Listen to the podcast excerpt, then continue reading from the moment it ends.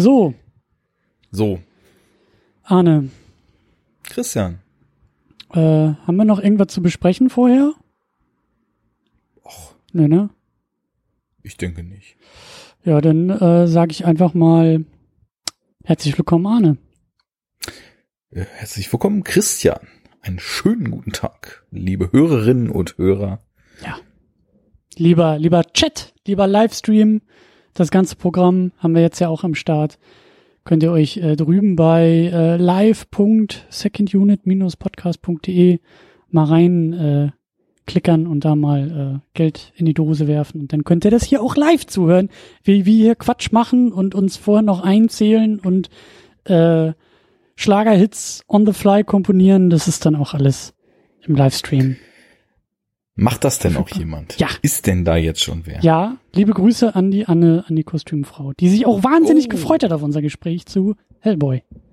Ja, kein Wunder. Äh, Die ist ja natürlich auch jetzt als selbst aktive Podcasterin und ich, ich, ich kenne sie alle. Ne?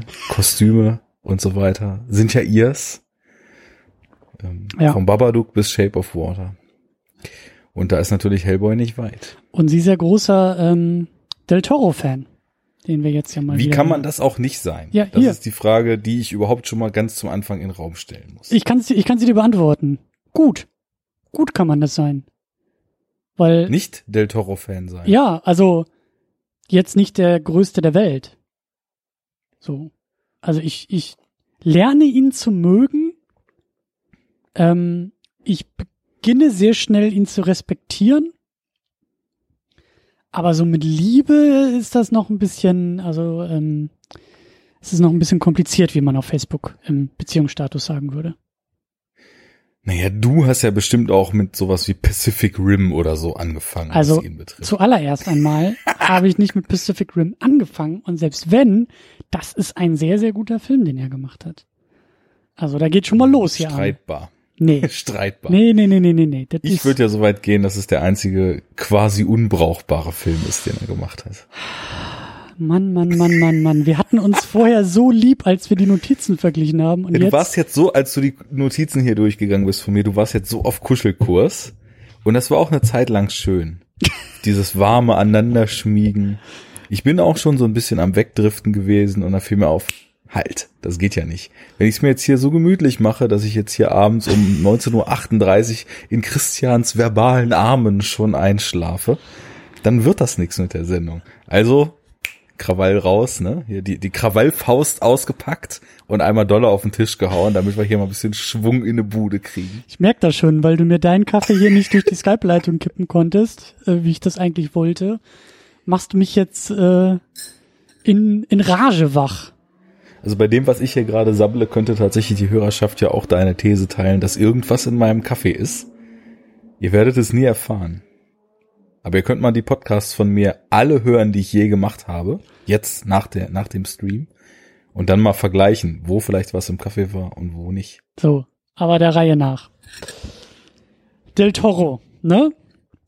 Also ich krempel mir jetzt die Arme hoch. Wir machen ganz der Reihe nach. Wir besprechen heute Hellboy aus dem Jahre 2004.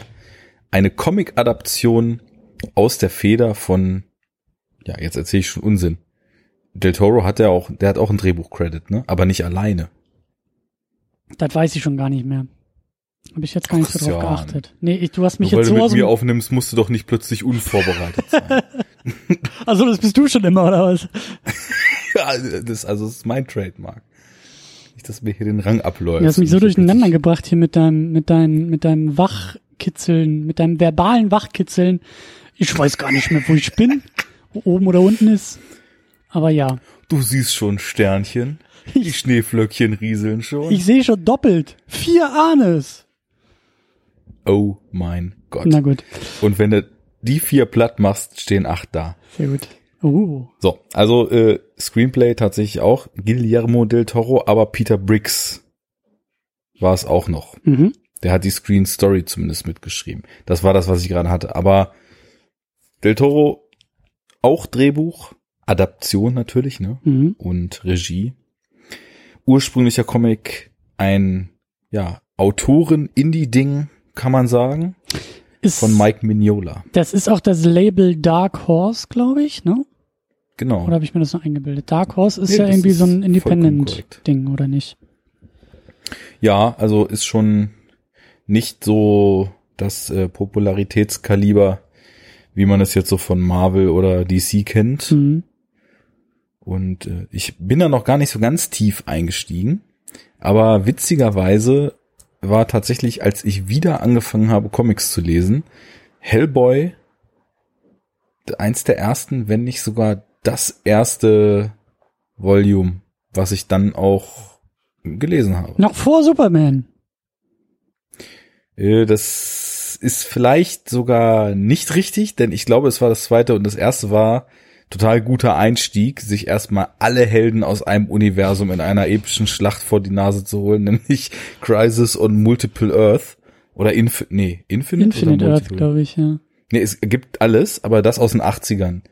Ich glaube Crisis und Multiple, nee, Infinite Earth, genau. Und Infinite Crisis und Final Crisis Ja, kamen dann später. ja. Und Multiple Earth war noch vorher ein Event. Aber ja, das war so, da habe ich mal in irgendeinem so Video-Essay was drüber gehört.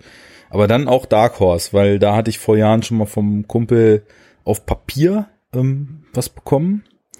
Und äh, das hat mir sehr gut gefallen. Und dann hatte ich das gesehen, dass man da auch äh, einfach rankommt in der, weil ich zu der Zeit gerade in USA war und mir die Comixology Unlimited Leseflat geholt hatte. Hm. Und äh, da konnte ich dann natürlich äh, dann auch darauf zugreifen. Was so ein USA-Trip nicht alles macht und schafft und also- liefert. ist schön. Und das Gute ist ja, ich bin ständig da. Ja. Oder man hat Freunde, die einem dann so Sachen aus dem Fernsehen aufnehmen und dann rüberschicken. Die gibt's auch, die gibt's auch. Aber zurück zum Hellboy. Ja. Zum Jungen aus der Hölle, der gar nicht mehr so jung ist in dem Film.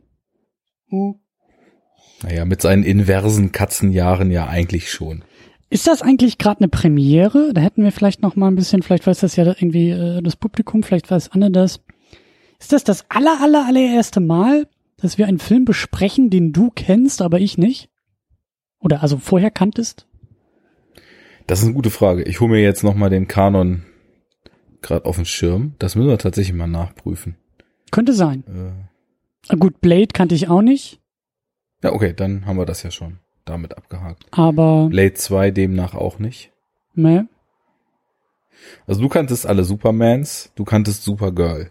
nee, Supergirl kannte ich auch noch nicht. Okay, kannten wir beide nicht. Das war, glaube ich, für uns beide Premiere. Kanntest du Darkman? Nö, Okay. Da war mir zumindest so, als ob ich den früher irgendwann mal gesehen hatte, aber auch nicht mehr so, dass ich ihn präsent hatte. Ja, dann hatten wir viele, die wir beide nicht kannten. Spawn. kannte ich auch nicht. Ja, Okay, siehst du, alle, die ein bisschen düsterer waren, kannte ich schon. Spawn, Blade, Hellboy. Ja.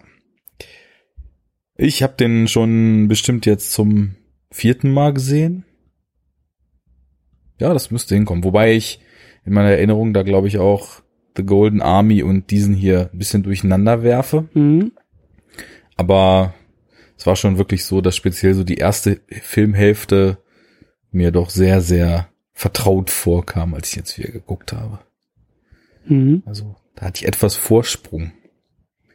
Ja, für mich war das alles Neuland und ähm, vielleicht steigen wir da auch am besten über Del Toro so ein bisschen ein. Ja, Denn genau, das ist so ein guter Weg. nachdem du mich hier so auf, auf äh, Hochglut, zur Weißglut gebracht hast, hätte ich fast gesagt, müssen wir das Ganze noch mal ein bisschen kleiner auseinander stückeln. Also, ich bin erstmal kein großer Fan von Del Toro. Ich glaube, in den unzähligen Second Units, die ich irgendwie mal zum Thema Fantasy oder so gemacht habe, habe ich immer wieder gesagt, das ist einfach nichts für mich. Sobald da irgendetwas Fantasyhaftes in so Filmen passiert, bin ich raus. So. Gibt ja so ein schönes GIF von Seinfeld, der im Kino sitzt oder im Theater und man sieht einfach nur, wie er so die Arme in die Luft wirft, aufsteht und geht, so nach dem Motto, nope, I'm out. Und so ähnlich ist es bei mir, wenn da irgendwas Fantasy-like passiert. So. Und da reicht das Auftauchen von irgendeinem Monster oder seltsam obskuren Figuren, die ganz klar nicht unserer Welt entspringen oder Ja, kann ich mir das vorstellen? Ja, schon. Also im Grunde genommen, je mehr ich mich jetzt auch äh, so äh, im Laufe der Jahre mit Del Toro auseinandersetze und gerade so Shape of Water hat ihn dieses Jahr für mich nochmal äh, nach oben gespült. No pun intended. Every pun intended an dieser Stelle. ähm, habe ich dann ja noch mal ein bisschen genauer hingeguckt und mich auch mit ihm als Person ein bisschen auseinandergesetzt und das ist natürlich auch, also was was was ihn angeht, das meine ich meinte ich vorhin ein bisschen mit Respekt. Ähm, ich glaube schon, dass da, also ich habe Respekt für ihn, was er macht und ich habe ihm auch dieses Jahr diesen Erfolg wahnsinnig gegönnt bei den Oscars und auch mit Shape of Water, auch an den Kinokassen und so. Ähm, das finde ich alles gut. Also es ist oft so, dass ich einfach sage, Del Toro macht sein Ding das ist selten mein Ding, aber es ist okay. Es ist okay, was er macht und er macht es mit Inbrunst und er macht es aus Überzeugung und er liebt all diese Kreaturen, bei denen ich eher ähm, aus dem Kino gehe und sage, äh, gib mir gar nix oder wenig. So diese letzten drei Zusätze, die sind ja schon mal eine gute Basis für unser Gespräch, weil natürlich äh, es gibt immer zwei Paar Schuhe, es gibt von etwas extrem abgeholt werden und damit resonieren und total drauf abgehen und in äh, höchste Gefühle versetzt werden. Und es gibt erkennen, warum das bei anderen Leuten so ist und merken, dass jemand einfach das liebt, was er da tut und das respektieren. Ja. Und äh, letzteres höre ich dann jetzt erstmal raus, dass du das zumindest schon mal tust und auch erkennst, das ist ja auch wichtig. Also manchmal äh, neigt man ja selbst als äh, vermeintlich reflektierter und immer wieder über die Sachen nachdenkender Filmrezipient dazu, äh, vorschnell einfach zu sagen, das ist doch alles nur Scheiße. Weil, also selbst über Michael Bay wurde ja schon gesagt, es ist vollkommene Scheiße, aber niemand sonst macht so eine Art von Scheiße. und, ja, äh, das kommt, naja gut, mittlerweile versuchen es einige, ihm, ihm danach ja, zu helfen. Das, das Zitat ist auch äh, zur Startzeit von äh, Transformers 4 in dem leider nicht mehr aktiven, wunderbaren Wasting Away Podcast entstanden. Naja, ist auch egal. Auf jeden Fall, das ist nämlich, also Herzblut spüre ich bei ihm halt in jedem Frame. Und sogar in Pacific Rim. Ja. Wo da sind wir uns auch schon mal einig. Ja, wo ich also einfach deutlich weniger mit dieser ganzen Mecker-Nummer anfangen kann. Also es, es gibt so auch so ein paar Animes, irgendwie so diese äh, Evangelion nicht Serie, sondern Filme, die es dazu gibt und so, keine Ahnung, irgendwie diese europäisierte oder amerikanisierte Saber Rider Serie früher, die hatte ja auch irgendwie. Hör mal auf mit Anime und, und, und Japan. Das ist auch nochmal ein Fass ohne Boden. Da, da, ohne Ende. Ohne, klar. also da. Und da bin ich auch der absolut falsche Mensch, um da irgendwas Sinnvolles zu, zu sagen. Ich bin da nicht so, also es ist einfach nicht mein Crush, mhm. aber man merkt halt genauso, wie zum Beispiel er in Blade oder in, in Hellboy irgendwie seine Liebe zu gewissen Comics und zu, zum Horror und zu Stimmung und zum Fantastischen, so würde ich das nämlich ausdrücken, äh, ausspielt. So merkt man eben auch, dass er seine Mecha versus äh, Riesenechsen äh, Crush in, in Pacific Rim auf jeden Fall aufs Derbste ausspielt und immer wenn nichts kämpft, finde ich den Film total gut. Aber weiß nicht, die Kampfszenen, die waren irgendwie nicht so meins, weil What? alles. Du bist, glaube ich, der einzige Mensch auf diesem Planeten, der genau diese Präferierung hat. Also ich höre immer ja, nur. Also, also sobald da jemand den Mund aufmacht, bin ich raus. Aber wenn es zur Sache geht, dann ist die Action. Das, das war doch gerade geil. Diese total knuffig überzeichneten, tollpatschigen Wissenschaftlerfiguren, diese total tropigen, äh, was weiß ich, Pearlman wieder da als auch äh, quasi äh, Alien oder nee, wie hießen die Viecher dort? Die hm. Kaiju. Ja, also als Kaiju, Kaiju äh, Körperteilverkäufer und all sowas. Also das, was fand ich total gut, da war auch die Farbgestaltung wieder super und so, aber äh, der Film hat irgendwie für mich total darin versagt und nämlich aufgrund der Kulissen, die eigentlich fast immer nur ein Ozean sind, in dem sich gekloppt wird, dieses Gefühl von Größe richtig zu transportieren. Und ich habe den sogar im Kino gesehen, muss ich dazu sagen. Also es gibt so ein paar Mal so Szenen, wo man als Referenzpunkt mal einen Menschen hat oder mal ein Haus hat oder auch mal ein Hochhaus hat Und da wirken sowohl diese Kaiju als auch diese ganzen Jäger und so weiter total stark. Aber meistens wird sich im Dunkeln, bei Nacht, bei Regen im Ozean gekloppt. Und da geht halt so jeglicher Sense of Scale flöten für mich. Und dann fand ich es halt einfach nur stumpf und dämlich.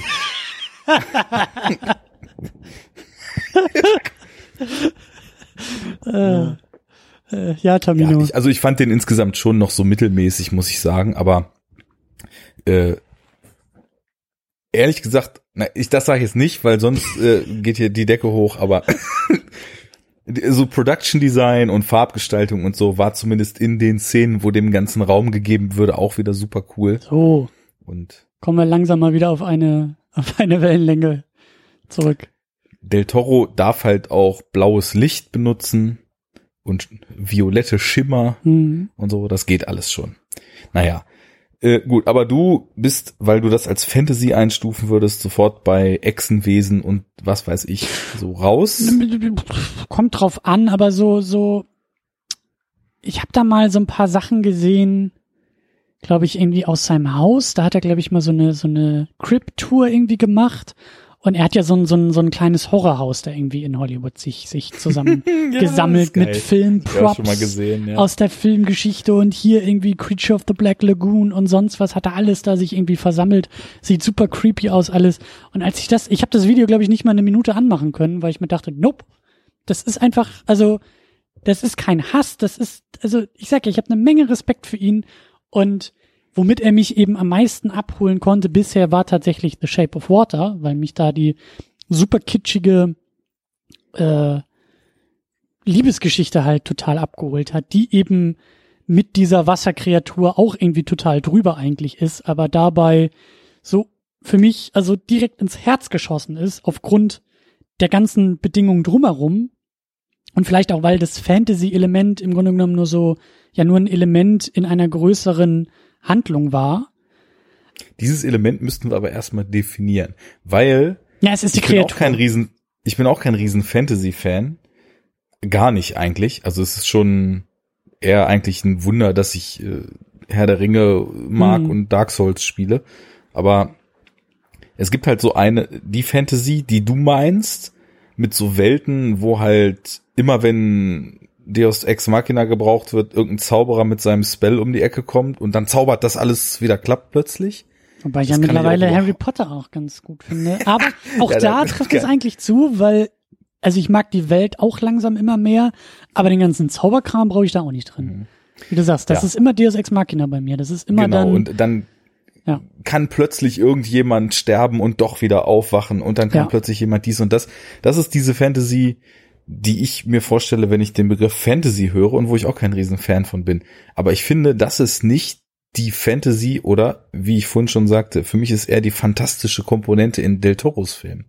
Del Toros Filme sind eher, und dann jetzt mal im strengsten Sinne der Übersetzung des Wortes Fantasy, irgendwie so eine Ode an die Fantasie und an die Verträumtheit und an hm, die, die Grenzenlosigkeit der Fantasie und an den Willen davon zu träumen, was es abseits dieser Welt und unseren Wahrnehmungen und der Normalität geben könnte, wenn es möglich wäre.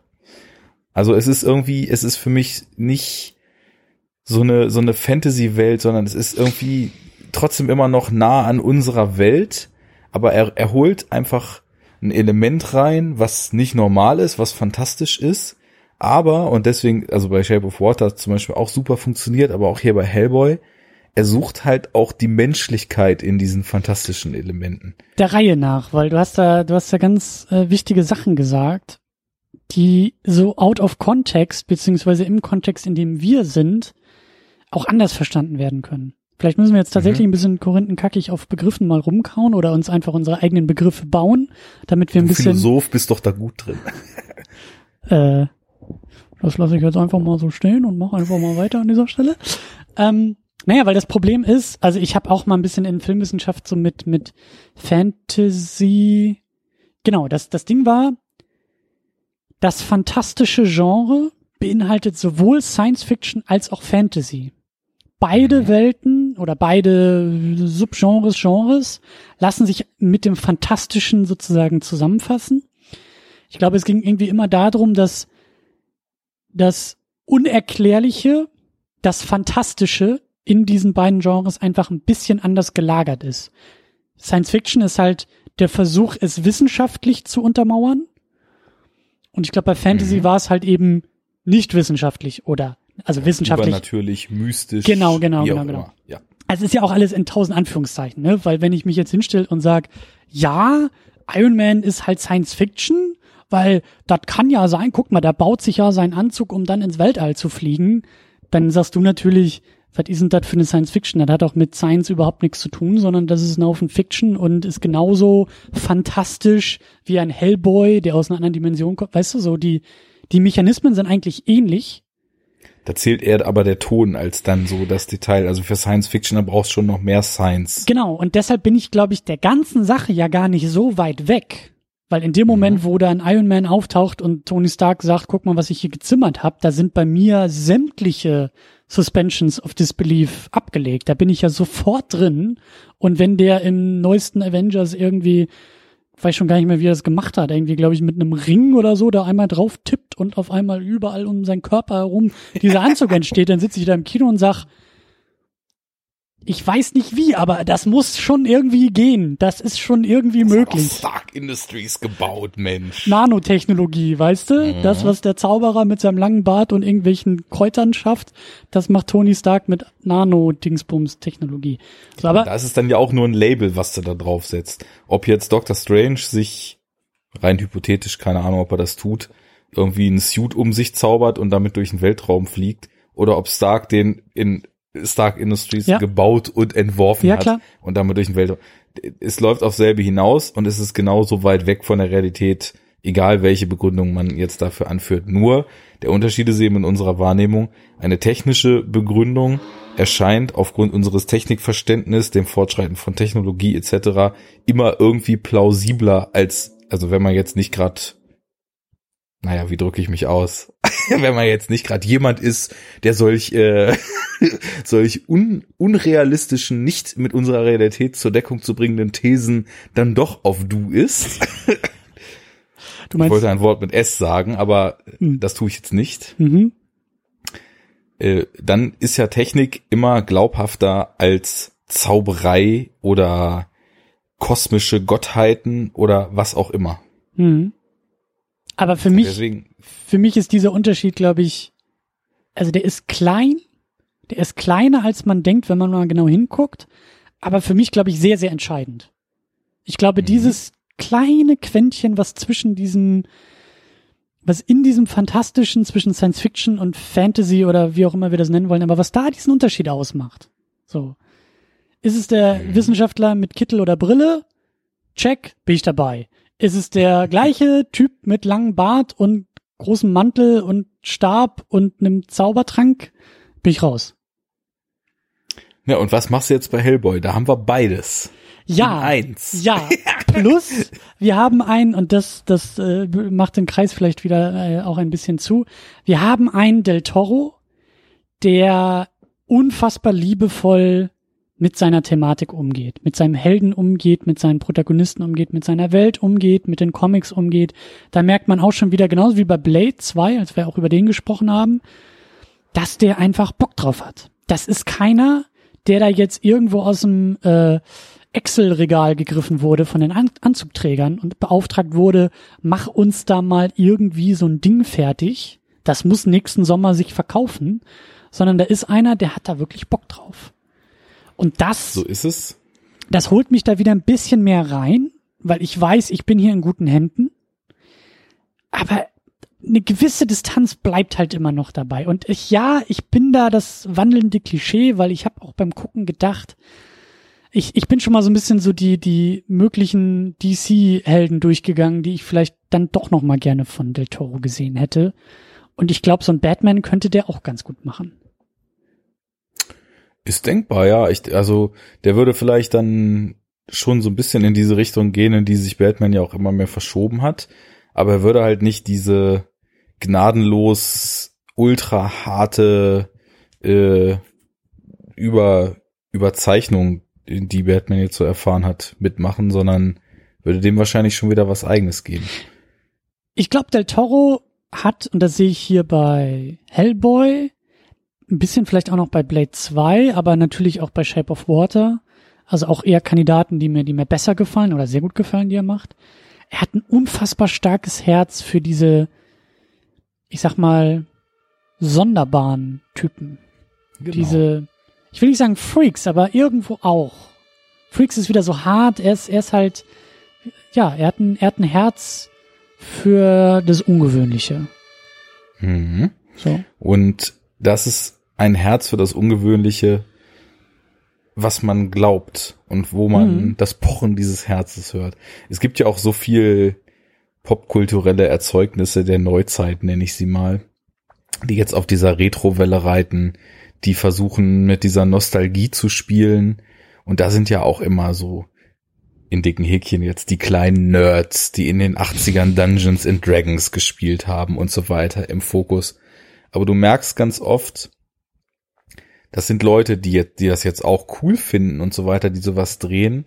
Aber ich glaube, Del Toro ist so jemand, der sich selbst nie so als in die Welt passend gefühlt hat Mhm. und deswegen auch immer wieder Figuren in seine Werke holt, mit denen das auch so ist und zu denen er einfach Ja. ein viel besseres Verhältnis in seinem kreativen Schaffen aufbauen kann als zu dem normalen. Ja. Ja. Und das geht dann eben so weit, äh, dass jetzt für, für Hellboy er auch ganz offen wirklich eine kaum in Worte zu fassende Liebe für diesen Stoff hatte, bevor er den Film gemacht hat. Äh, In Volume 5 von den Hellboy-Ausgaben ist von Del Toro auch das Vorwort. Da hat er dann mal so eine Seite geschrieben. Und es ist so geil, weil ich meine, gut, so Vorworte in, in Comicbüchern sind halt sowieso immer so eine Sache für sich. Aber ähm, er beschreibt eben, wie er Hellboy das erste Mal gelesen hat und völlig baff war von diesem Stil und dass der erste Gedanke war, dass das möchte ich so auf den Screen bringen und dann diese sonderbare Figur so ins Herz geschlossen hat und feiert Mike Mignola, aus dessen Feder und aus dessen Hirnschmalz ja Hellboy einfach from scratch entstanden ist. Also das ist halt wirklich so eine richtig auf, auf einen Autor zurückgehende Serie, wo nicht Mhm. irgendwie jemand die Figur erfindet und dann gibt's im Entstehungsprozess den Writer und irgendwer anders hat noch einen Story Credit und dann gibt's den Penciler und den Inker und den Colorist und so weiter, sondern diese Bücher sind von Mike Mignola. Punkt. Viele waren halt früher schwarz-weiß, da hat das Coloring dann auch mal wer anders gemacht, ne? Aber äh, es kommt alles eben von ihm und es gibt eben, ich habe Interviews gesehen mit Guillermo del Toro oder eben auch die ersten Zusammenkünfte zwischen ihn und äh, Mike Mignola. Da, und die sind ungefähr gleich alt, die beiden Männer. Ne? Also das ist jetzt nicht so, dass ein Kind so sein, sein Idol aus der Kindheit trifft oder so. Und er feiert den wirklich ab, als, also der freut sich wie ein kleines Kind, als er Mike Mignola da trifft und zeigt immer wieder auf ihn und sagt, that's the head, that's the head where Hellboy, Hellboy came from. Und zeigt auf Mike Mignolas Kopf und äh, freut sich so Ja, und dann ja. äh, hat er ja auch Mike Mignola ganz, ganz eng in den Schaffensprozess von dem Film eingebunden und von den ersten Skulpturen bis mit am Set sein und so ihn da mit rangeholt und man merkt so richtig, dass das, dass das Brennen nicht in Worte zu fassen ist, was, was er Ja. dafür hatte schon im Vorfeld und auch versucht hat, also ich meine, ich nehme mal an, du kennst jetzt die Comics nicht. Ich habe sie bis besagtes Volume 5 gelesen und er versucht halt auch sowohl die, die Mythologie, die immer wieder in den Comics auftaucht und das sind so oft so alte Mythen und Sagen, so, so, so Gruselgeschichten, Ja, oh, das, das ist ja auch. Del Toro, oder? Das ist doch. Ja, total. Da leckt er sich Deswegen doch hat er wahrscheinlich Finger. auch so gebondet damit, ne? Ja. Und darauf basieren viele Geschichten. Es gibt auch ganz oft so relativ kurze und dann ab und zu auch mal wieder eins, was über so ein paar Hefte geht. Und äh, das ist natürlich schon das erste und dann eben auch der Stil, der ist halt extrem noiresk, extrem viele Schatten, ähm, ganz interessante Perspektiven, interessanter Zeichenstil. Das merkt man auch, dass er das in dem Film eben Ja. versucht hat, auch so zu treffen, aber eben mit seinem eigenen Händchen und nicht einfach nur den Comic nochmal machen. Ja. Übrigens, da lohnt sich schon, dass wir hier so einen äh, Livestream und Chat auch nebenbei haben. Anne fasst es perfekt zusammen. Außenseiter. Ja. Del genau. Toros Liebe zum Außenseiter. Das war vorhin das Wort, auf was ich nicht kam, als ich meinte, jemand, der nie so selbst sich in, in die Welt einfügen konnte und nie das Gefühl hatte, so richtig reinzupassen. Genau. Ja, nennt man Außenseiter. Ja, und Außenseiter werden von den Innenseitern gerne auch als Freaks bezeichnet, deswegen äh, genau. schließt sich da auch der Kreis. Was ja sogar jetzt hier in Hellboy dann auch so ausgesprochen wird. Wenn es hart auf hart kommt, haben wir Freaks nur noch uns selber. Also pass auf den roten Affen auf, ne? So sieht's aus, ja. Ja. Ähm, noch eine Sache, die ich äh, ansprechen wollte, weil da sind mir äh, unwissendes, kleines, doofes Kind äh, sämtliche Kinnladen runtergefallen. Ähm,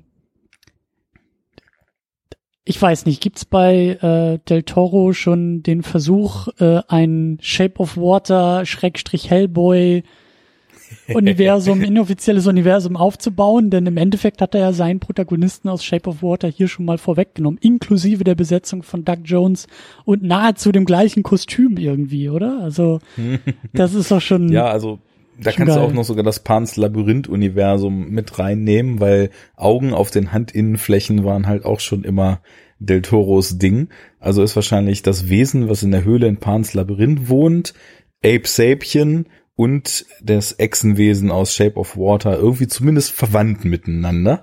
Und ja. ja, ist natürlich eine niedliche Ähnlichkeit. Es war auch, als ich äh, Shape of Water Anfang des Jahres glücklicherweise in einer Sneak erwischt hatte, Hm. so mein Gedanke, Mann, also die ganze Art und Weise und das Kostüm, klar, das ist vor allem irgendwie Creature from the Black Lagoon, ne, da Ja.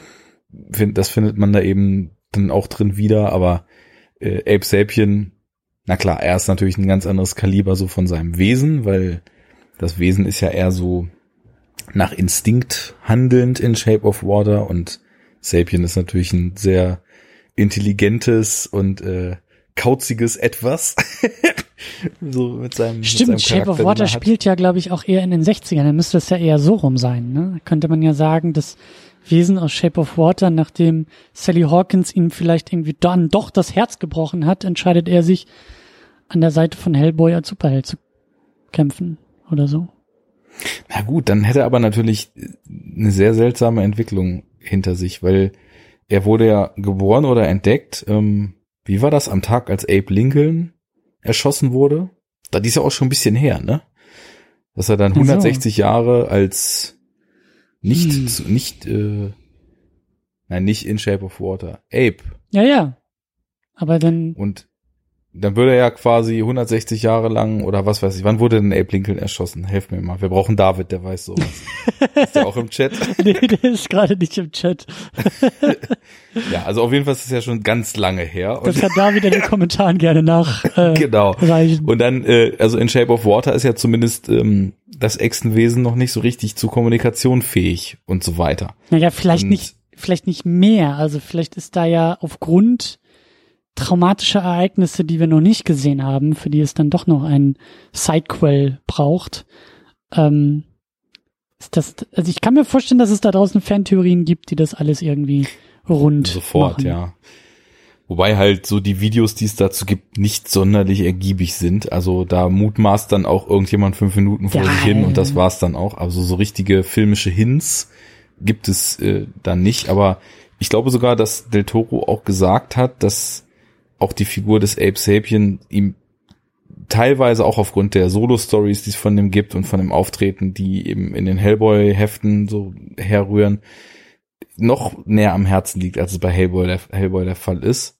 Und ähm, Mhm. klar, die Rechte sind jetzt woanders. Hellboy kriegt seinen Reboot nächstes Jahr. Mhm. Und Da wollte ich auch noch äh, drüber sprechen, dementsprechend darf ein Del Toro natürlich Ape Sapien dann nicht mehr einbauen, aber was sowas ähnliches wie diese Figur zu machen und ihr auch noch mal so eine kleine Liebesgeschichte zu spendieren, zwischen den Zeilen ist das nicht äh, abzustreiten, das muss man schon sagen. Ich finde es halt sehr schön. Ich finde das halt sehr charmant, dass er anscheinend an dieser Figur irgendwie nicht nur Gefallen gefunden hat, sondern da irgendwie auch noch weiter drauf rumkaut und äh, sie eben in Shape of Water zum Protagonisten einer Liebesgeschichte inklusive Musical-Einlage macht. Also das, ähm, das scheint ihm ja dann doch ein großes, ja, ein großes äh, Anliegen zu sein. Ja, Ja. Ja. Aber gut, ähm, ich glaube, wir müssen auch ein bisschen über Hellboy sprechen. Also nicht über den Film, über die Figur. Ich habe da mal wieder so ein paar Fragen und mal wieder so ein paar. Äh, also ich glaube, wir sollten sollten den mal so ein bisschen abklopfen, oder? Was hältst du davon? Auf jeden Fall. Oh. Da gibt hier richtig was her. Der Chat hat gegoogelt. Äh, 15.04.1865 wurde Okay. Lincoln anscheinend ermordet. Na, dann wären das 100 Jahre bis zu den 60ern gewesen. Ja. Aber er war ja auch gleichzeitig bei Shape of Water irgendwie so ein so eine Gottheit aus dem Amazonas. Also vielleicht ist er einfach schon hunderte, wenn nicht tausende von Jahren schon alt und zwischendurch mal hier und mal da unterwegs und Wie wir wissen, die abstrusen Wesen in Del Toros Filmen gehen auf Zeiten, Urzeiten, Äonen vor unserer Zeit zurück, in denen noch ganz andere Gottheiten geherrscht haben. Und Siehst da du? kann natürlich auch ein Ape Säbchen herstammen. haben wir das auch noch geklärt. Gut.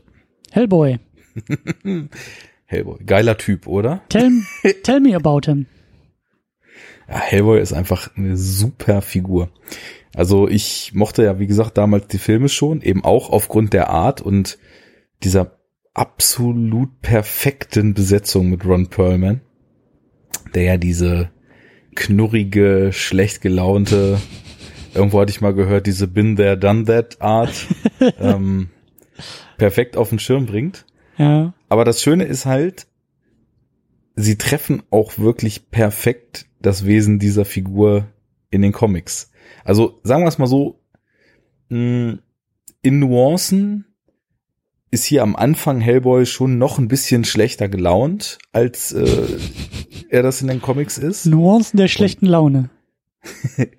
Weil die Comics da, äh, er wirkt immer sehr, sehr ruppig, aber nicht so abweisend und nicht so stänkerig, wie er das hier am, am Anfang ist, sondern eigentlich nur knochentrocken. Also er hat so diesen, ich glaube, das ist das, was man diesen Deadpan-Humor nennt. Mhm. So ohne eine Miene zu verziehen, irgendwelche trockenen Sprüche zu machen und äh, dann greift ihn irgendein Fantasiewesen an und er sagt, oh, screw it und haut mit seiner Riesenfaust einfach drauf. das wurde zum Beispiel sehr schön hier in der Szene in dem Museum, wo er seine Knarre hält und sagt, wollen wir das nicht zivilisiert regeln? Und äh, wir könnten jetzt ja, also ich, ich bin ja ein Fan von Worten oder keine Ahnung, was er da redet. Und dann schlabbert ihm das Ding die Zunge entgegen und dann, ah, crap. Und dann geht das Geprügel los. Und da gibt es wirklich so schöne Momente, die einfach eine total stimmige Figur ergeben, weil es schwingt immer so ein bisschen diese Nuance mit, dass er eben halt auch nicht Teil dieser Welt ursprünglich ist. Das weiß er auch, hat sich aber perfekt eingegliedert und seinen eigenen Weg gewählt. Das ist ja ein absolutes Kernthema dann auch im Film. Bestimmung, muss man sich dieser beugen Mhm. oder ist, ist man sein eigener Herr und gibt es keine Bestimmung, der man folgen müsste, sondern weil man seine eigenen Entscheidungen treffen kann. Äh, Das, das schwingt da auch schon mit. Aber vor allem ist es eben so eine Figur, die erstmal so ein bisschen genervt wirkt, vielleicht schlecht drauf, trockene Sprüche macht, ähm, immer wieder sagt, ach, was soll der Mist hier um uns rum? Aber wenn es hart auf hart kommt, dann eben doch für die richtigen Werte einsteht, äh, dem die Freunde und Kollegen am Herzen legen und er alles gibt, um die zu retten oder zu beschützen und ja, so einen gewissen Humor und so einen warmen Kern eben auch hat. Und das ist in, im Film und Comics relativ ähnlich, beziehungsweise sehr, sehr ähnlich sogar. Und ähm, macht einfach Spaß, finde ich. Das hat mich alles auch ein bisschen überrascht, dass da so ein wärmerer Kern irgendwie auch noch zu finden ist. Ich kannte den Film halt nicht, die Comicfigur auch überhaupt nicht. Und Mhm. halt nochmal so ein Poster oder so, ne? So, so Bilder kannte ich ja schon. Und da dachte ich, dass das halt ein bisschen in eine andere Richtung geht. Das ist halt vielleicht eher so auf Coolness getrimmt wie ein Blade. Mhm. Ist es vielleicht auch ein bisschen, ich meine, äh, Hellboy hat ja auch so seine One-Liner, die er so ein bisschen raushaut. Aber da werden wir vielleicht auch am Ende noch so ein bisschen bei den, bei den Motiven und vielleicht auch noch bei der Heldenbeschreibung äh, zu sprechen kommen. Da steckt auch noch mehr drin und das ist, glaube ich, auch Del Toro, der da, oder nicht nur Del Toro, du sagst, es scheint ja irgendwie auch in den Comics zu liegen, aber mich wundert es nicht, dass eben Del Toro das auch sieht und wahrscheinlich auch genau das ähm, ihm wichtig ist, dass das eben nicht nur so ein leerer, cooler Typ ist, der irgendwie skurril aussieht mit seinem, mit seiner roten Haut, diesem, diesem Megakostüm, den abgetrennten Hörnern und halt so, so, ähm, ja, so, so Gothic-Style und irgendwie kurz vor Grufti-Party-Look irgendwie unterwegs ist. So.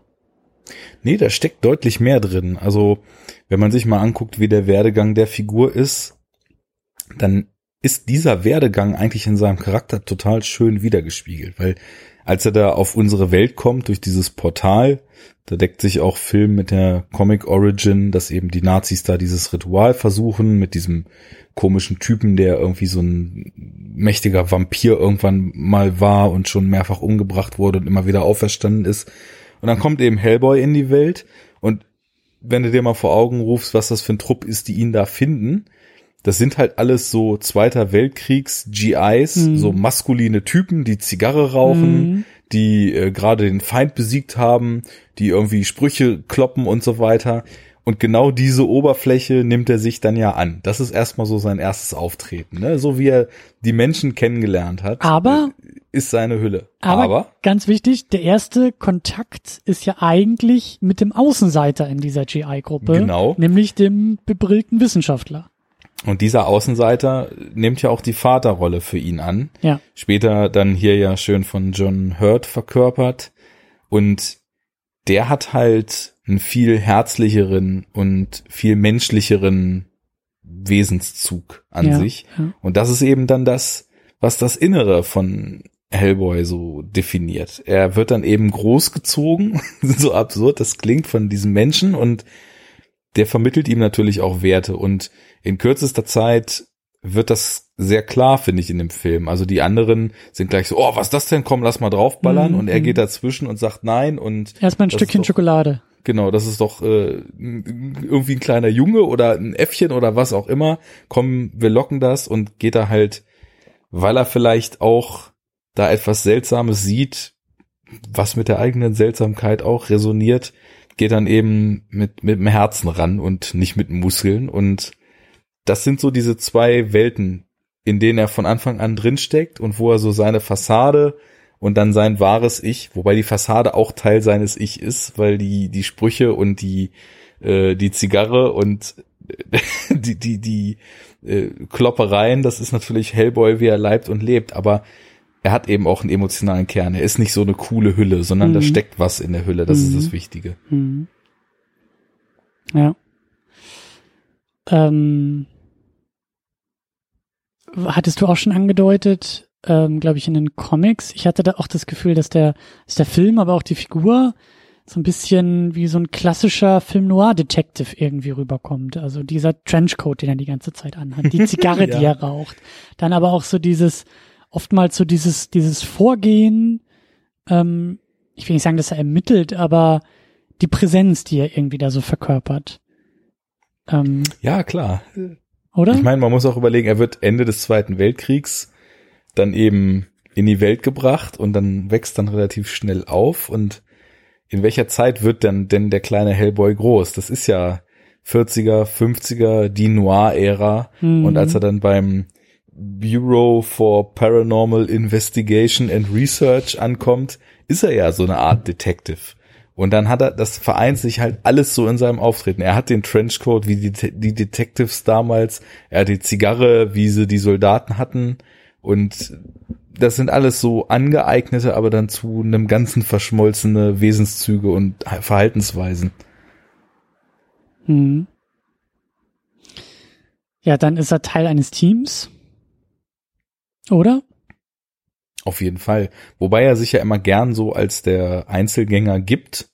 Mhm. Aber ich finde, dann eben in gewissen Momenten wird dann schon klar, dass er auf jeden Fall auch auf die anderen angewiesen ist und sich auch auf sie verlässt, dass sie ihren Teil machen. Mhm. Und einfach weil er sehr viel einstecken kann und sehr viel Kraft hat, äh, dann mehr oder weniger den schmutzigen und den etwas ruppigeren Part dann auch gerne übernimmt, weil er sich natürlich auch gern ein bisschen profiliert darüber.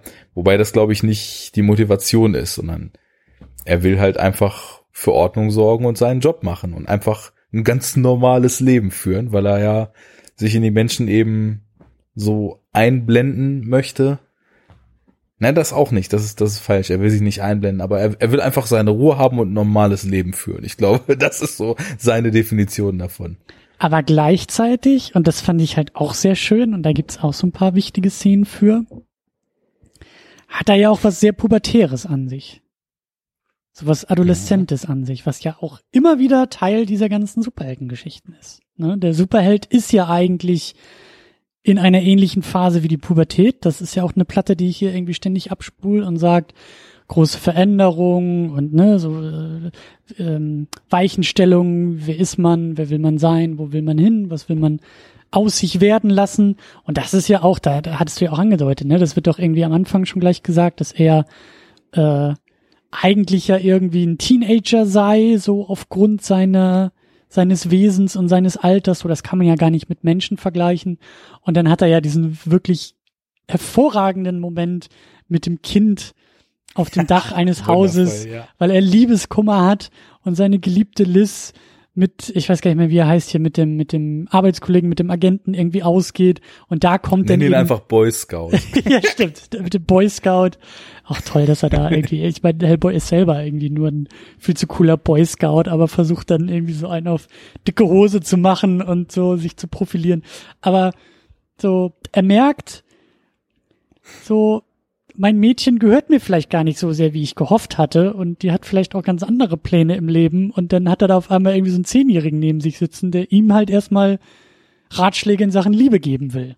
Und das funktioniert. Und das ist halt auch wieder, finde ich, das, das, das ist der Del Toro, in den ich mich verlieben kann, sind denn solche Momente. Das sind solche Momente, wo der, der, wo das Höllenwesen Hellboy mit einem zehnjährigen Jungen über die Liebe philosophiert und ähm, ja, da kommt wieder eine Menge zusammen. Sagen, was das Ganze einfach noch total abrundet, ist, dass nachdem er aus Eifersucht Bunkerwände zerkloppt hat, stiften gegangen ist über Dächer seiner vermeintlichen äh, Freundin, die es ja gar nicht ist, die ja eigentlich auch gar nicht mehr bei ihm sein wollte und gesagt hatte, lass mich in Ruhe, ich komme ohne besser klar, wobei dann natürlich Gefühle im Spiel sind, aber so war ja die Situation, um ihr nachzustellen und um zu gucken, ob sie mit wem anders hat, dass dieses Höllenwesen, nachdem es das alles getan hat, nicht nur sich von einem Zehnjährigen oder Neunjährigen Liebestipps geben lässt, sondern Cookies essend und Milch schlürfend auf dem, auf dem Dach mit diesem Kind sitzt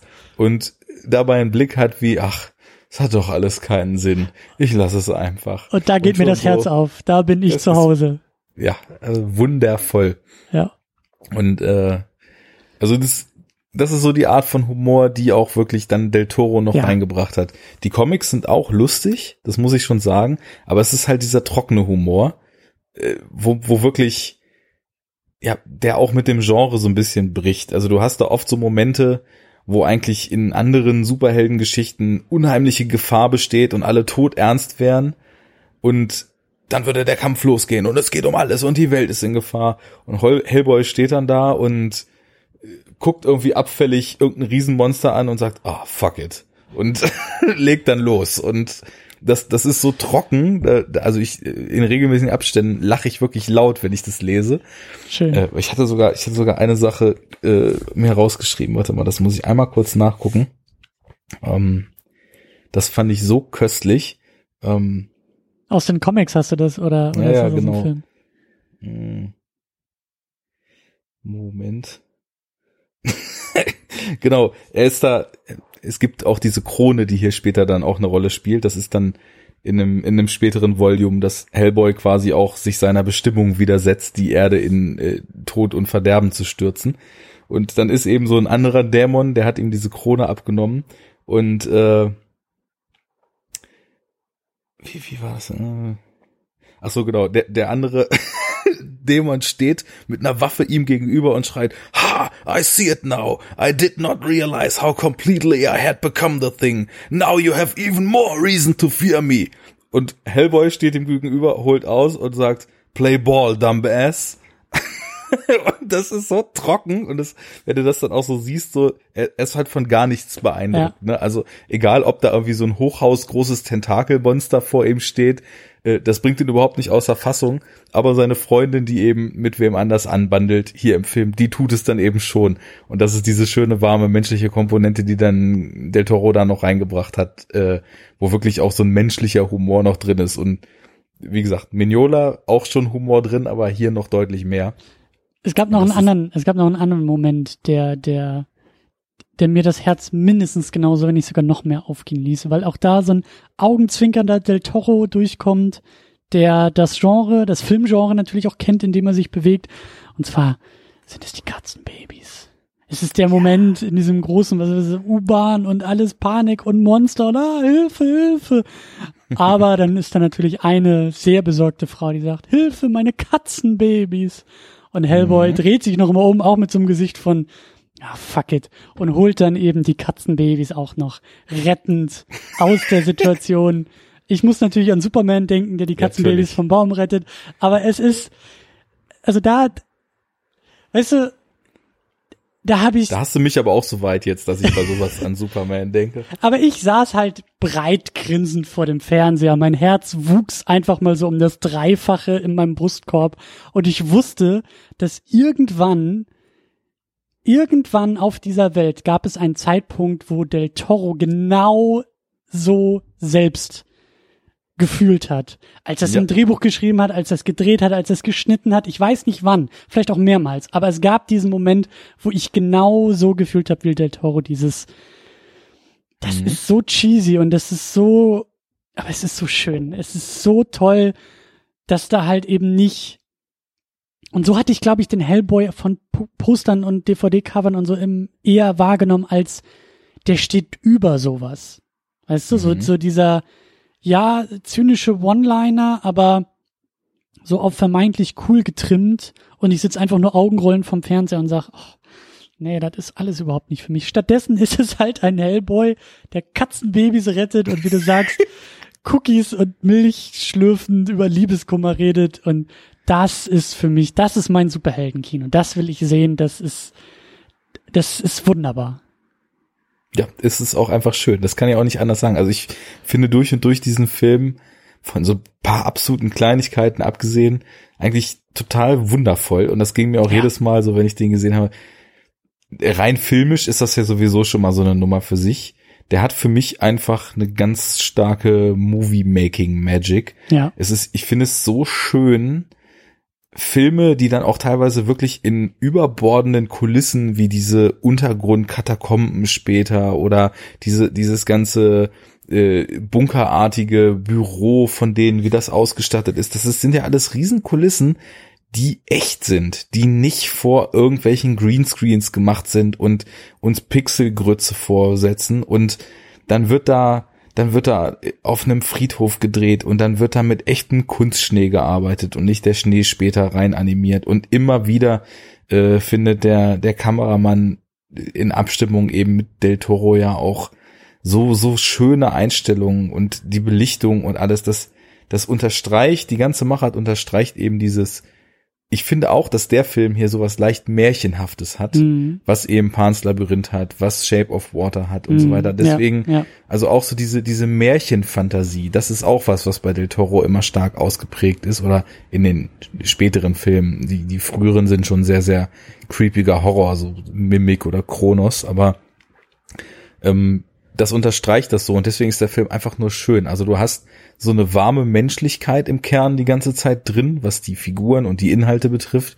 Und du hast so eine warme, greifbare Machart, in der das, das Licht so schön ist und die Einstellung so schön ist. Und vor allem, ne, Gruß an äh, Anne im Chat, die Kostüme auch einfach so großartig sind und äh, die Ausstattung, diese, diese Vintage-mäßige Bibliothek, Schrägstrich, äh, Wohnraum von Abe Sapien, der in seinem Tank chillt, aber draußen die Bücher liest und so. Das ist, das hat Ideenreichtum, das ist mit Liebe zum Detail und das ist auch was ganz Wichtiges eben in diesem Film, dass da, da wird nicht geschlonzt, da ist jedes Detail ja. wichtig und da kommt es auf jedes Detail an und jedes Detail ist mit der gleichen Sorgfältigkeit umgesetzt und ich finde, man spürt einfach aus jeder Einstellung all diese Liebe für den Stoff, für die Details, Ja. für die Umsetzung, für die Inhalte.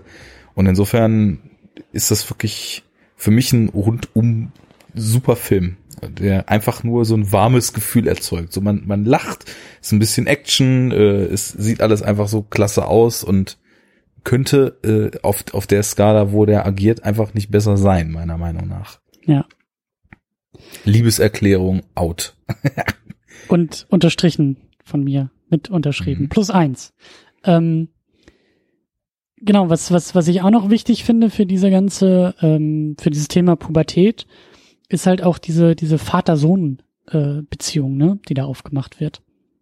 Hellboy als Ziehsohn, der, ähm, ja, also se- sein, sein Vater sagt es ja, er vers- versucht Hellboy ja so ein bisschen vorzubereiten auf den Moment, wenn er nicht mehr da ist. Und da gibt's dann ja auch gleich am Anfang irgendwie, ist das nicht gleich sogar die erste Szene? Ich, ich meine, das war so das erste Auftreten des erwachsenen, in Anführungszeichen, Hellboy, der ja dann da durch diesen äh, Agent Boy Scout, ne, der, das sind ja auch wir als Publikum, so wir ge Mhm. gehen dann ja in dieses, in diese Einheit, in dieses Büro und sehen dann da diesen Hellboy, dieses Kreatur, diese Kreatur da im Halbschatten und in diesem Kostüm und von Perlman und das ganze, das ganze Ding mit der Zigarre im Mund.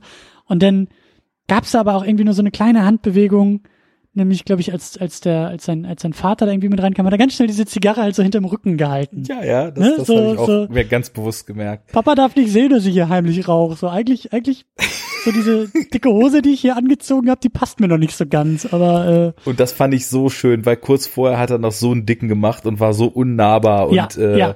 so so so scheiße eigentlich auch zu dem Neuankömmling dort. Und dann kommt eben Papa und dann wird die Zigarre versteckt und dann äh, weiß ich, wa- was er sagt, aber so, so richtig ertappt, ah, scheiße, Zigarre muss weg. Und das, das ist so eine schöne Charakterisierung gewesen, weil das sagt eigentlich schon alles. Und ich liebe Ja. das, wenn so kleinste Momente einem eigentlich schon alles erzählen über so ein Verhältnis. Und ja, das, deswegen, weil da in so kleinen Momenten so eine, so eine schöne Tiefe aufgemacht wird, hat das dann auch einen Wert und ein Gewicht, als der Vater dann stirbt, der ja sowieso sterben würde, weil er todkrank ist, aber hm, das weiß ja auch, äh, glaube ich, Hellboy bis Ende gar nicht. Ape äh, kriegt es ja mit über seine besonderen Sinne, die er hat, sondern dann eben von den Nazis getötet wird. Und äh, um genau zu sein, von Karl Ruprecht Krönen. Kurt Wagner war schon gut, aber Karl Ruprecht Krönen ist noch besser. Ähm, der ja auch eine verdammt abgefahrene Figur ist. Äh, also das ist auch so, das ist der Ideenreichtum, über den wir immer wieder gesprochen haben und den wir immer wieder als fehlend bemängelt haben Mhm. in den ganzen, in den ganzen Filmen. Irgendein Typ, der an sich selbst irgendwelche chirurgischen Experimente durchgeführt hat und sein Herz durch ein Aufziehuhrwerk ersetzt hat, dadurch am Leben gehalten wird und schon so lange lebt, dass sein Blut schon zu Sand geworden ist, aber in einem unglaublich geilen Steampunk-Nazi-Outfit äh, als Blade-Fuchtelmäßiger Ja, Slasher ja. mit zwei Klingen als der Rächer der noch übrig gebliebenen Nazis fungiert. Also das ist so abgefahren, dass da geht mir auch das Herz auf. ja. Ja, Das fand ich auch geil. Das war auch so ein Moment, äh, wo mich der Film auch abgeholt hat. Ich komme mal von der Aussage ab. Ich wollte eigentlich darauf hinaus, als er dann den Vater umbringt, dass das richtig was in Hellboy auslöst und dass das eine richtige Gravitas hat. Das, das glaubt man dann eben. Das ist nicht nur die, die leere Behauptung, die so oft in schlecht geschriebenen Filmen Mhm. dann eben gemacht wird, wo du dir dann denkst, why the fuck should I care? Hm. wenn irgendjemand stirbt und dann wurde irgendjemand äh, eingeführt, der vermeintlich eine tiefe Beziehung zu denen haben soll, aber da wird dann minutenlang gelabert und es kommt weniger rüber als in der Szene mit der Zigarre, sag ich mal. Und Ja, ja, und- eben Ich, ich glaube, das ist auch, also ich war jetzt bei der Produktion nicht dabei und ich kenne das Drehbuch nicht, aber das wirkt auf mich wie Del Toro. Das ist, oder, oder das ist, das ist zumindest ähm, ein weiteres Indiz dafür, dass dieses Franchise bei ihm so gut aufgehoben ist. Weil Mhm. ich glaube schon, dass andere Regisseure diese Ebene halt nicht mitdenken würden oder nicht mitgehen würden. Weißt du, so ein, dieser Film ähm, existiert in einer Paralleldimension, Schrägstrich im Jahr 2019 mit dem Reboot das wir noch nicht kennen, weil wir noch im Jahr 2018 sind, aber bei dem ich vermute, dass das einfach genau das ist, was dieser Film nicht ist. Nämlich so ein, ich sag jetzt mal ein bisschen polemisch, so ein dahin produziert geschluderter 0815 Streifen. Ja, der ist ja sogar mit, der wird ja sogar mit Ansage Dark and Gritty. Ich habe ein Interview mit Ach, Mignola Scheiße. gesehen. und Mignola hat halt so, also ich, ich weiß halt, ich kenne viele Ausschnitte, sowohl von dem Dreh damals des ersten Hellboys, wo Mignola dabei war und auch einfach die ganze Zeit super happy und auf den Pressetouren einfach alle sich super gut verstanden haben und Mignola, glaube ich, auch von Del Toro auf die Art Fan war, wie es umgekehrt eben der Fall war. Ich habe die Anekdote und gelesen, dass die beiden sich irgendwie getroffen haben, ähm, wo das irgendwie darum ging, so dieses Projekt irgendwie festzuzurren und beide auf Kommando äh, ihre Traumbesetzung für Hellboy zum ersten Mal dem anderen gesagt haben und beide haben natürlich Ron Perlman gesagt und dabei war schon klar, okay, wir verstehen uns. Das kenne ich so nicht, kommt aber gut hin, weil also auf jeden Fall beide immer wieder erzählt haben, wie perfekt sie sich ihn darin vorstellen konnten und äh, genau dann das war ganz schön beim Production Design. Es gab so eine Büste von Ron, Paul, Ron Perlman, die einer der ja, ich weiß gar nicht, was genau für eine Funktion er hatte, also aus dem kreativen Team dort mal für irgendeine andere Rolle gemacht hatte. Und ich weiß nicht, ob die beide, also auf jeden Fall waren Mignola und Del Toro in diesem Studio, wo die ganzen Skulpturen mhm. gemacht wurden, um sich das alles schon mal so grafisch vorzustellen, beide da und haben dann diese Büste ummodelliert und äh, weil sie genau eine Idee hatten, wie Ron Perlman als Hellboy aussehen soll. Und das war dann quasi im Endeffekt eins zu eins das Aussehen, was er dann mit seiner Maske und so weiter in dem Film hat. Also da waren die voll auf einer Linie, aber Del Toro sagte eben auch, ich habe mich mit Mike äh, getroffen und habe ihm gesagt, ich liebe das, was du da machst und das, was du da machst, kann und will ich nicht eins zu eins in Film umsetzen, weil erstens geht das nicht und zweitens will ich aus dem Stoff einen Del Toro Film machen. Hm. Und dann hat Mignola gesagt, gut, weil deine Filme sind super und dein Ansatz wird super und lass uns da irgendwie den bestmöglichen Film rausholen. Die haben zusammengearbeitet und es ist eben ein guter Film dabei rausgekommen.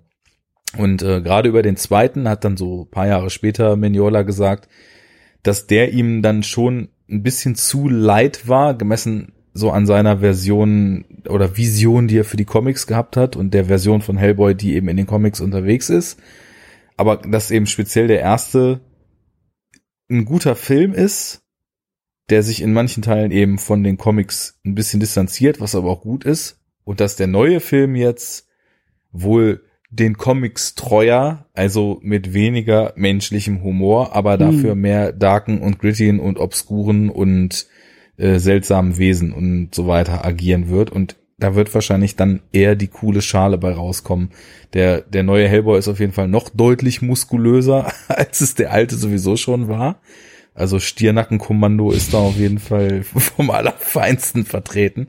Ähm, ich weiß nicht. Ich, äh, wir werden sehen. Ron Perlman ist halt auch wirklich wie geschaffen dafür, das muss man schon echt sagen. Gerade wenn man den Vergleich hat, so wie die Figur eben in der Vorlage so agiert und dann siehst du ihn und das wirkt so wie eins zu eins ein Abbild voneinander. Das ist schon echt gut. Ich hoffe, dass er irgendwie, ja, nicht ganz in diese alles muss dark and gritty sein, wobei die, die Phase ja auch so ein bisschen vorbei ist eigentlich, aber dass sie schon Verständnis dafür haben, was man damit machen kann. Ja, und ich, ich kenne die Fortsetzung nicht, also ich kenne jetzt ja nur diesen, diesen ersten Hellboy, aber der ist schon sehr gut. Hm. Also ich sitze jetzt nicht davor und sag, ich vermiss was oder ich frage mich, wie man diese Figur noch anders irgendwie gewichten kann und welchen Fokus man irgendwie legen könnte, sondern für mich ist das alles schon sehr, sehr stimmig, sehr, sehr rund und eben auch besser als so manch andere Vertreter, die wir ja auch schon irgendwie besprochen hatten, die vielleicht auch manchmal einem größeren Franchise oder so angehören, äh, an, an, angehören, aber hier kommt eine Menge zusammen und das Ergebnis, würde ich sagen, ist auch noch mal ein bisschen oberhalb der, der durchschnittlichen Messlatte dieser Filme. Und deswegen weiß ich nicht, also mein, mein Gefühl ist, ein, ein Hellboy ohne Del Toro ist weniger wertvoll. Ist ein Ja, weniger besserer Film. Ist ein schlechter oder kann, kann, kann nur ein schlechterer Film werden oder so. Klar, wir müssen den fragt, Film noch gucken, der muss uns noch überzeugen, so, aber für sich genommen frage ich mich, warum, also es ist, es fühlt sich wie ein Verlust an, diesen Del Toro da rauszuholen. Genau, weil man sich fragt, was soll das Reboot einem denn geben, was Hellboy nicht eh schon hatte? Es ist einfach auch aufgrund dessen, wie der Film aussieht, es fehlt an nichts. Also du hast, du hast zwischendurch natürlich auch den Computer, aber du hast auch eine unglaubliche Liebe für handgemachte Masken, Kulissen, Effekte. Also selbst in dem U-Bahn-Fight rennt wirklich irgendjemand dann mal im Gummikostüm rum und kloppt sich mit äh, Hellboy selbst diese Tentakelwesen sind, wann immer es geht, gebastelt und so weiter. Ich finde, da sieht nichts, auch die CGI-Monster am Ende sehen halt nicht outdated aus. Der ganze Film ist, äh, haben wir ja vorhin schon gesagt, eben in, in allen Belangen total geil gemacht. Also ich wüsste nicht, was ich da jetzt sehe, wo ich sagen würde, das müsste man noch mal besser machen mit modernen Methoden, weil alles, was man jetzt machen wird, wird meiner Meinung nach dann eben auch nur mit weniger Herz sein, weil es wird viel mehr aus dem Computer kommen, weil der menschliche Kern wird anscheinend nicht so eine große Rolle spielen. Also was soll so ein Reboot uns geben, was der Film von 2004 uns nicht sowieso schon gegeben hat? Ich, ich meine, ich verstehe sowieso nicht, wieso viele Leute immer sagen, das ist ja voll alt, ist ja unguckbar, aber wenn irgendein Film das sowieso nicht wäre, dann der. Und Ja. von daher warten wir es ab. Also Interesse habe ich schon, weil ich einfach die Figur ziemlich gerne mag, aber ich, ich sehe das ähnlich wie du. Ich eigentlich kann der nur verlieren, vor allem im direkten Vergleich. Und ich habe lieber einen Film, der sich von den Comics ein bisschen löst, weil die Comics sind im Endeffekt egal. Also ich, ich kenne sie jetzt und es ist schön, dass die Figur auch so toll getroffen ist und dass äh, viele der Motive übernommen sind und dass auch in der Story äh, einige Sachen so wild zusammengewürfelt aus verschiedenen Hellboy-Stories übernommen sind. Aber das sind alles nur Add-ons, weil der Film an sich muss halt ein guter Film sein mit tollen Figuren und so weiter. Wo die herkommen, ist mir im Grunde genommen egal. Ja, ja, ja. Und das alles, was der Film hinzufügt, macht ihn halt noch zu einem besseren Film. Also weiß ich nicht, warum man das jetzt wieder wegtun soll, um näher am Comic zu sein, aber dann filmisch wahrscheinlich, wir wissen ja nicht, was da läuft und haben ihn erst recht noch nicht gesehen, aber wahrscheinlich mit einem Resultat rauszukommen, was eben das nicht liefern kann, was dieser Film liefert. Vor allen Dingen kommt da noch ein, ein, ein weiteres wichtiges Motiv und, und ähm, wichtiger Moment hinzu. Das hattest du auch schon angedeutet. Hellboy, der sich entscheidet, der in diesem Film auch tatsächlich zum Helden wird, der als, ja, was ist er denn? Er ist ein Dämon, er ist ein Wesen einer anderen Dimension, er ist dadurch ja schon mal prädestiniert für, für einen, für einen Weg und auch für diese Außenseiterrolle geschenkt. Aber er wird auch wirklich zum Helden in diesem Film, indem er sich am Ende diese Hörner abreißt und sagt, scheiß auf Prophezeiung und ich habe keinen Bock hier auf die Nummer, ich will die Welt retten. So. Mhm. Und das ist eine Sache, da auch da saß ich wieder grinsend mit großem Herz vor dem Fernseher und habe gesagt, danke, da hat jemand auch verstanden, worum es geht in diesem Genre, in diesem Ding. Auf jeden Fall. So. Und auch das ist so ein, so ein, so ein, ja, wie gesagt, wichtiger Moment und, und äh, wichtig für dieses Genre und erweitert diese Figur auch nochmal und, und bringt ihr auch noch so eine kleine, also bringt so eine kleine Geschichte innerhalb dieser Figur dann auch noch weiter und zum nächsten Punkt. Da frage ich mich auch, ähm, ob da irgendwie die Fortsetzung, was, was, oder dieses Reboot, meine ich besser gesagt, was die irgendwie draus macht, ob sie so einen Moment auch aufgreift oder ob man sagt, äh, das ist viel zu uncool, sowas brauchen wir nicht. Wir haben hier die ganze Zeit nur diesen zynischen äh, äh, One-Line, diese zynische One-Liner-Maschine Hellboy, die einfach nur cool aussieht, Zigarre raucht und im Halbschatten irgendwie steht. Ähm, deswegen habe ich da auch ein bisschen Angst, dass sich das vielleicht verliert. Ja, und das ist eben auch eine Kernkomponente. Also im Film sagen sie es ja auch, er, er feilt sich die Hörner ab to blend in oder so, ne? War ja das Zitat so. Er will halt einfach bei den Menschen so normal mitleben. Aber am Ende, als ihm dann wirklich die Teufelshörner wachsen, dadurch, dass er eben von diesem, also sein, seinen ursprünglichen, wirklichen Namen, den der Dämon, bevor er Hellboy war, hatte, Hm. und der auf die Welt geholt wurde, um die Apokalypse einzuleiten, äh, ausspricht, wachsen ihm die Hörner wieder. Er hat diese Feuerkrone auf und er ist gerade im äh, Begriff, dieses Portal zu öffnen, mit dem er die alten Gottheiten und über die müssen wir auch gleich nochmal sprechen, weil das ist auch auf jeden Fall, also das geht genau in meine Richtung, was da für Motive Vorbild standen, äh, um die rüber zu holen. Und er sagt dann einfach, und das ist eben auch im Film schön etabliert, weil ich glaube in den Comics, ich weiß nicht mehr ganz genau, wie es war, aber da braucht er, glaube ich, nicht noch so einen kleinen Stups, sondern er trifft die Entscheidung selber. Das hatte ich mir auch nochmal rausgesucht, genau, äh, mit dem Zitat. I've had it with all this beast of the apocalypse crap. Stößt er die, äh, die Krone ab und äh, fängt dann an drauf zu hauen. I'm too old for this shit.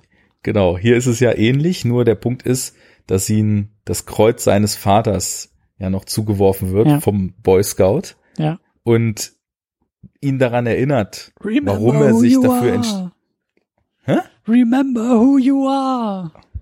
Ja, aber das, das, das schwingt ja alles mit, was seine Entscheidung auch begründet hat. Das ist so dieses, dieser, ich will es nicht Trope nennen, aber dieses, äh, der, der versteckte Ermittler wird in die Widerstandsgruppe geschickt, um sie zu infiltrieren und merkt, das sind ja Menschen, das ist alles ganz schön lebens- und liebenswert hier und wird einer von ihnen. Und so ist eben auch der Dämon aus der Hölle einer der Menschen geworden, weil eben der Vater ihm das Menschliche gezeigt hat und die Zuneigung und Nähe gezeigt hat. Und in dem Moment, wo er dann wieder daran erinnert wird und sich die Hörner abreißt, was das für ein schönes Symbol ist. Der Teufel, Mhm. der sich die Hörner abreißt, um gegen seine Bestimmung anzugehen und für die Menschheit zu kämpfen. Ich, das also hat sowas Starkes und so eine tolle Symbolkraft, wie ich sie auch bis jetzt noch nicht häufig in dem Genre gefunden habe. Mhm. Aber das steckt halt in dem Genre, ne? Das ist Ja. eine weitere Prise in diesem Eintopf des Superhelden-Genres. So, wir haben den Superman, der von einem, also Karl L., der von einem fremden Planeten kommt und aufgrund seiner äh, ländlichen Aufzucht in Kansas von seinen Adoptiveltern ja dann zum Menschen wird. Wir haben Peter Parker aus großer Kraft folgt große Verantwortung so und auch das steckt da alles irgendwie so ein bisschen drin, so dieses ja, die die menschliche Güte, die ihn da ja irgendwie dann beeinflusst, aber eben auch das Anerkennen seiner Position und seiner Fähigkeiten und seiner Rolle und eben seiner Verantwortung und da wächst er dann eben auch aus dem vormals etwas pubertären, katzenrettenden äh, Milchtrinker, so, da wird er dann auch so ein bisschen zum, zum Mann, wenn man so will. Oder Mhm. zum Mensch. So, da, da verlässt er so ein bisschen dieses kindliche. Ähm, Ja, er Getue. nimmt seine Verantwortung endgültig auch dann vollends an und Genau. geht dann konsequent den Weg, der dann nötig ist. ja. Und das ist halt wichtig. Das ist äh, Teil einer jeden Superhelden-Origin-Story. Und jede Superhelden-Origin-Story, die das halt vermisst, die, die, die, ja, die kann eigentlich Ja, du- fast du- nur scheitern. Du musst einfach dem Helden ja auch einen Grund geben für die Menschheit und für das große Ganze und für eine bessere Welt kämpfen zu wollen. Ja, Ne? ja.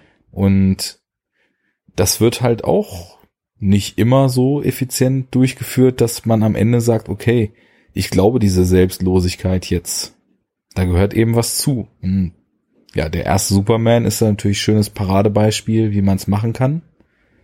Äh, spätere Motivationen, die wir hatten, funktionieren natürlich auf eine ganz andere Art und Weise, wie zum Beispiel Batman, der eigentlich durch sein Trauma motiviert ist und die anderen Menschen vor ähnlichen Traumata beschützen will. Mhm. ist ja was ganz anderes als Superman, der die menschliche Nähe in Kansas oder Hellboy, der die menschliche Nähe im Bureau for Paranormal Investigation and Research erfahren hat.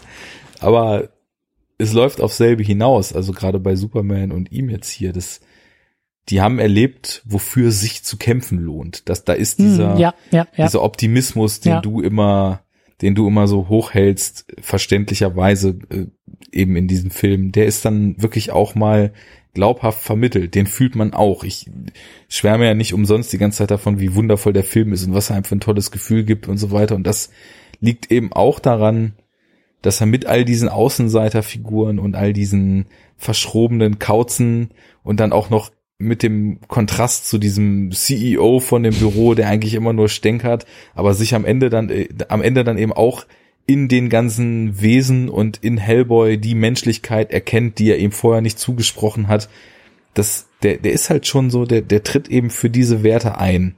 Und das finde ich halt irgendwie total stark und deswegen ist es wirklich auch für mich so, was diese Superhelden-Sache betrifft, aus der Reihe, die wir jetzt hier machen, einer der stärksten, weil eben da hapert's oft Ja. an, an der, an der Front und hier ist das so ganz intuitiv und ganz selbstverständlich miterzählt.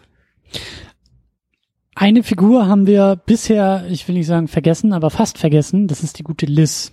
Ja, Ähm, zu unserer Verteidigung, ich finde, der Film vergisst die auch manchmal fast. ja, Aber, und da ist dann, glaube ich, wieder Del Toro auch ganz gut am Werk, sie hat ja trotzdem auch ihre Momente. Sie hat ja trotzdem ihre Momente. Am, ganz am Ende ist sie für meinen Geschmack dann doch wieder ein Tick zu sehr die Damsel in Distress, die gerettet werden muss von Hellboy. Aber davor fand ich das halt sehr, sehr schön, dass sie diejenige ist, da in diesen, in diesen Katakomben. Hellboy ist eigentlich äh, schon, schon dabei zu scheitern. Und ähm, dann tritt sie ja auf als die Retterin des Moments. Ähm, Mhm.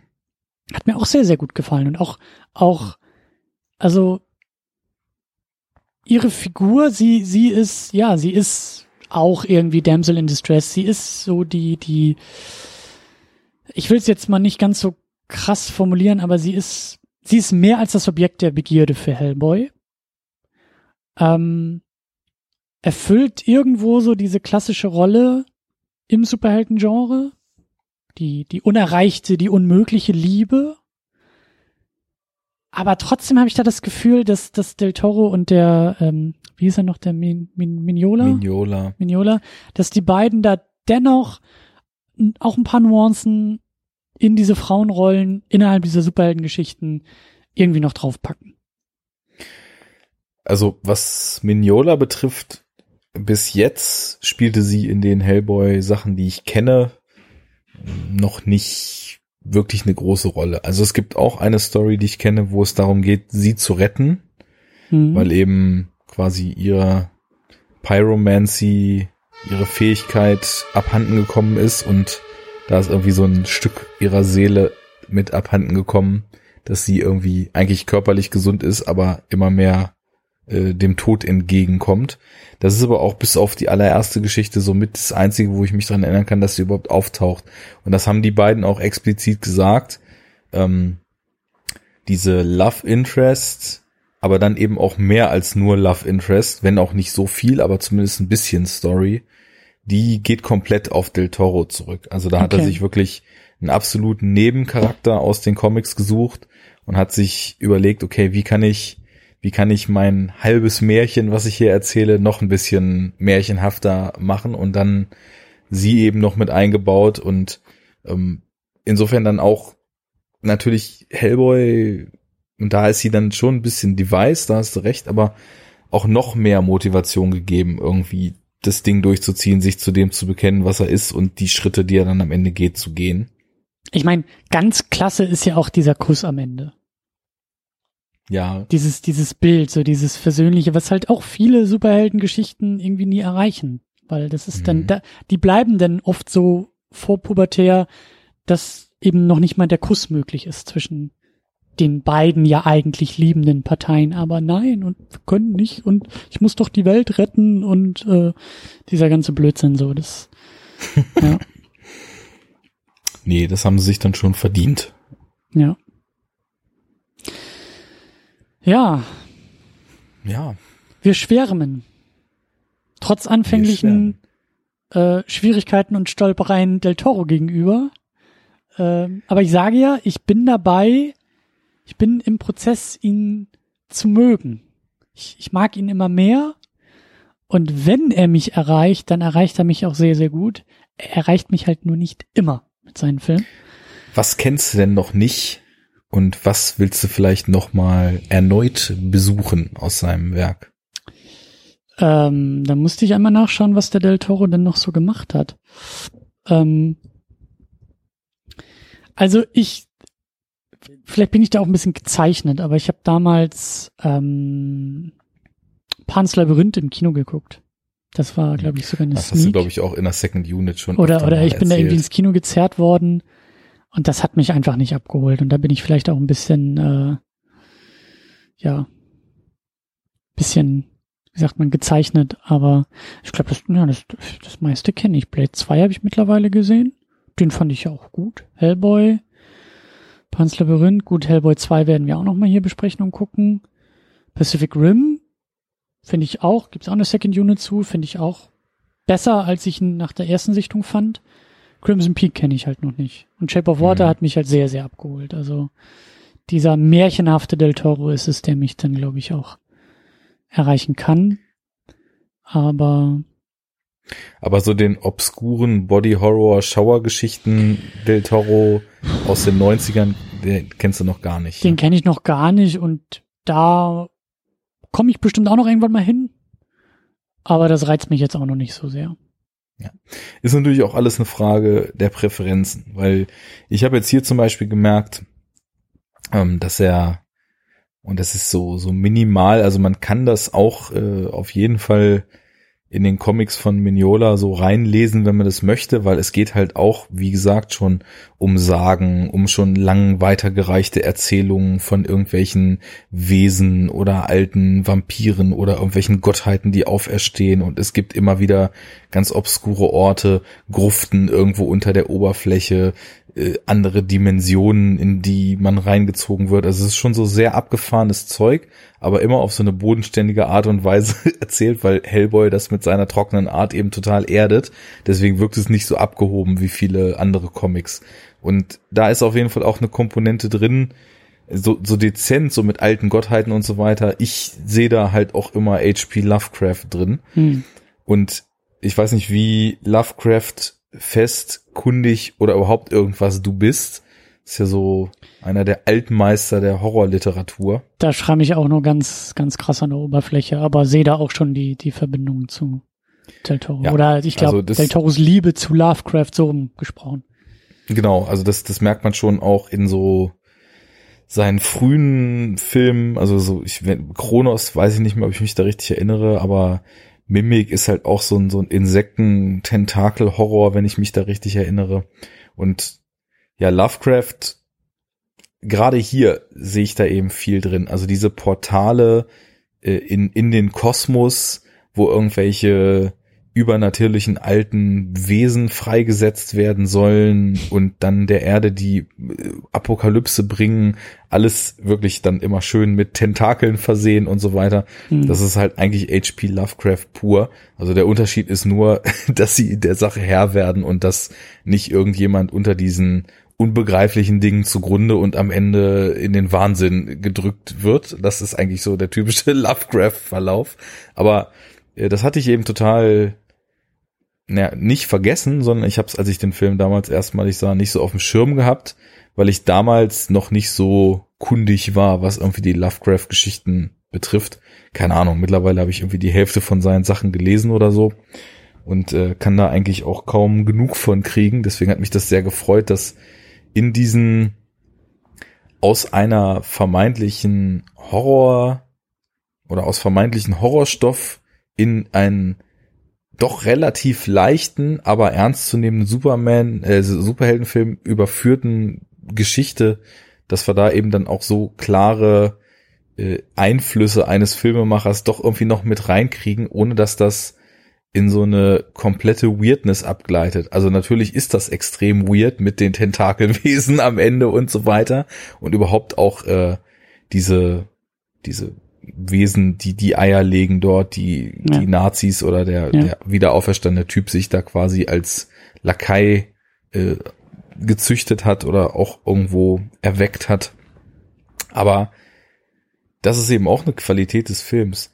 So oft wie das alles ist, so wenig oft guckt der Film sich weg. Also vielleicht liegt es auch nur an meinen Sehgewohnheiten, aber mich stößt da nicht so vor den Kopf, dass ich dann denke, what the fuck, was ist das denn jetzt bitte? Sondern die Welt wird irgendwie so etabliert, dass auch so kosmischer Lovecraft-Horror mit, mit alten Chaos-Gottheiten, die irgendwo im Weltall in Kristalle eingesperrt sind und über ein Portal auf die Erde geholt werden sollen von Nazi-Zauberern, die schwarze Magie anwenden. Wenn man sich diesen Satz mal auf der Zunge zergehen lässt, dann ist das halt auch schon echt Du- ganz schön abgedrehter Quatsch. Aber da bist du aber mitten im MCU.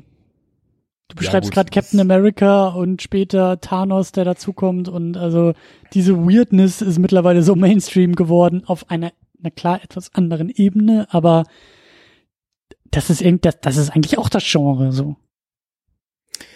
Puh, kommt natürlich drauf an. Also Klar, die Tentakel fehlen und der Lovecraft ist nicht so ganz dabei bei Marvel, aber so das, das ist eben dieses, dieses sehr dunkle und äh, Ja. bei Marvel ist es dann eher so, oh, awesome, da ist ja krass was los im Kosmos. Und bei Lovecraft ist es eher so, die unbegreiflichen Horror oder der unbegreifliche Horror des Kosmos, der jeden Menschen, der einen Blick darauf wirft, sofort in den Wahnsinn treibt, weil es mit unseren Kapazitäten nicht zu erfassen und zu verkraften ist, was es da zu sehen gibt. Also da sind schon zwei Paar Schuhe. Und dass das hier dann eher an Lovecraft als an Marvel, würde ich jetzt einfach mal so sagen. Aber es ist eben nicht so schwer und nicht so zermürbend düster, sondern auf eine andere Art und Weise eben sich dieser Motive bedient, aber genauso wie Del Toro es eben auch mit den ganzen Hellboy-Motiven gemacht hat, in seinen eigenen Stil überführt und in seinen eigenen Ton überführt. ja, ja. Das Ja. war einfach das, worauf ich hinaus wollte, dass ich das nochmal so betonen wollte, wie selbst solche mega morbiden Sachen wie H.P. Lovecraft Del Toro irgendwie auf seine eigene Handschrift adaptiert kriegt. Ja, Hätte er mal den Hobbit gemacht. Machen dürfen. Hätte er mal noch so ganz andere Sachen machen dürfen. Da gab's ja Ja. auch mal irgendwie, ich glaube, Justice League Dark oder sowas sollte er machen. Auch irgendwie so ein, so ein, ich glaube, so Guardians of the Galaxy mäßig, so die, die Außenseiterfiguren, die ihre eigene Justice League irgendwie aufbauen und äh, das durfte er irgendwie auch nicht machen. Aber er ist halt eben nicht der, der, der kommerzielle Kassenschlager. Er Ja, ist nicht ist Sam Raimi, der, der trotz seiner Herkunft und trotz seiner, wie sagt man, seiner Handschrift oder auch seines Handwerks, so wie er es sich angeeignet hat, in der Lage ist, das halt so zu transformieren, dass auf einmal irgendwie so ein Milliarden-Franchise entsteht. Das, äh, Ja. das fehlt ihm Also halt das ist noch. auch halt eben schade, dass wir jetzt hier, also die Schwärmereien, die wir jetzt hier gerade von uns geben, die sind ja, also auf jeden Fall das most, most schwärming seit Spider-Man-Besprechung, würde ich mal sagen. Aber natürlich ist das Ding an der Box Office ein ziemlicher Hänger gewesen. Also der hat sein Budget grad so wieder eingespielt in USA, aber da war noch nicht ein Dollar Marketing dabei. Ja. Und das ist halt schade, weil ich, ich finde einfach das verglichen mit dem ganzen Murks, den wir auch noch sehen werden, wo dann immer, ja, ist ein totaler Scheißfilm, aber hat halt seine Milliarde gemacht, kriegt 16 Sequels, ne? Ja. Ähm, das, das, das ist immer wieder so, dass man sich fragt, hier ist Qualität, hier ist Vision, hier ist Handschrift, hier ist was eigenes. Wieso ist es gerade dieses eigene, was keiner sehen will? Aber du befasst dich mehr mit dem Populären als ich. Du wirst die Antwort kennen. Ich nicht. Ich werde immer nur fragend in die Reihen der Menschheit gucken und mich Ich, an den Kopf fassen. ich, ich weiß es auch nicht so genau, aber vielleicht ist, ist, ist da ein bisschen Küchenpsychologie plus äh, unsere bis hierhin unfassbar kompetente Analyse auch äh, ein Schlüssel dafür. Denn wir haben ja Del Toro als Außenseiter auch beschrieben, ne? Als Liebhaber der Außenseiter. Selbst wiederum ist er ja auch ein Außenseiter. Er ist nie in den Mainstream so vorgerückt wie eben Sam Raimi mit seinem Spider-Man oder hier ähm, die X-Men neulich so, das, das ist ihm ja verwehrt und ich, das ist jetzt meine Küchenpsychologie und meine, meine These, die ich aufstelle, eben weil er Filme über Außenseiter vielleicht auch für Außenseiter macht. Das ist Ohne das zu werten. Punkt. Ohne das Ja. zu werten, ohne zu sagen, das ist jetzt schlecht dadurch. Im Gegenteil. Haben wir ja gesagt, es ist halt, Del Toro weiß, was er macht, er bleibt bei sich und er liefert wirklich sehr, sehr gutes Zeug ab. Aber es ist vielleicht einfach nicht, ja, es, ist, es, es fliegen da keine Städte in die Luft und es kommen keine Raumschiff-Aliens und das, das macht er halt alles nicht. So. Das ist eben der Punkt. Und ich meine, also selbst äh, ein, also selbst ein Pacific Rim, der ja wenn man sich jetzt einfach mal so die normal, den normalen Blockbuster anguckt, der große, alles zerstörende Action-Szenen und extrem flache Handlung liefert. Fast, also bis, zumindest bis vor ein, zwei Jahren, fast jeder von diesen Blockbustern war doch eigentlich ein voller Erfolg.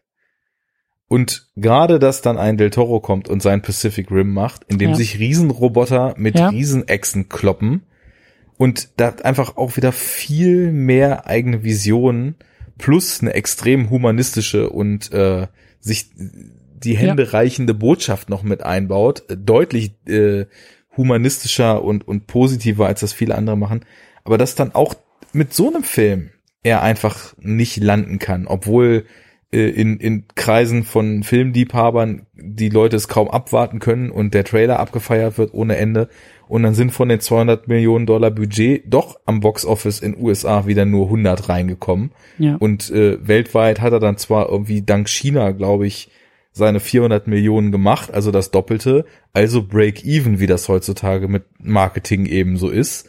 Und ich frage mich halt, warum, weil da sind ja sogar die Vorzeichen so, wie eigentlich die Leute sich jeden Müll angucken. Und gerade ein Film, der eben dann nicht der Müll ist, der floppt, während jeder Müll äh, Ja. durchgewunken wird und mindestens das dreifache Budget reinholt und alles gut. Jetzt ist es zum Glück nicht mehr so. Also irgendwie Schrott, vermeintlicher Schrott, sage ich mal, Marke Geostorm und so weiter, findet ja jetzt auch mittlerweile schon keine Zuschauer mehr. Also so, so ein bisschen Besserung ist ja im Game zu, zu beobachten. Aber also, ich finde es einfach nur schade, weil eben auch die Leute mit Vision, lass es irgendwie ein Aronofsky sein, der seinen Noah macht, auch für unheimlich viel Geld, den ich jetzt selber auch nicht mochte, der aber auf jeden Fall ein Film ist, äh, wo du keinen vergleichbaren Film findest. Ähm, ja, die, die floppen, die kriegen irgendwann die Budgets nicht mehr und in, im Endeffekt äh, inszenieren sie sich mit Meisterwerken auf dem jeweiligen Gebiet ins Hollywood aus. Und das ist irgendwie total schade. Was mir gerade noch einfällt, eigentlich müsste man diese These Del Toro ist Außenseiter und bleibt Außenseiter, die müsste man eigentlich noch mal richtig abklopfen, indem er wirklich mal so ein fettes Franchise bekommt. Weil, was du auch gerade gesagt hast, Pacific Rim, da fehlt vielleicht auch einfach die dicke Marke, die die Leute ins Kino lockt. Ja. Ja. Und äh, Hellboy ist es halt auch nicht und also ohne dem äh, den Comics da zu nahe treten zu wollen, Blade ist es auch nicht. Es ist halt kein kein ja kein Spider-Man mittlerweile oder kein Batman oder weißt du so, das sind das sind eigentlich so Sachen, wo du wo, wo du wo du sagst, eigentlich ist egal, wer die macht, weil die Leute rennen ins Kino. So.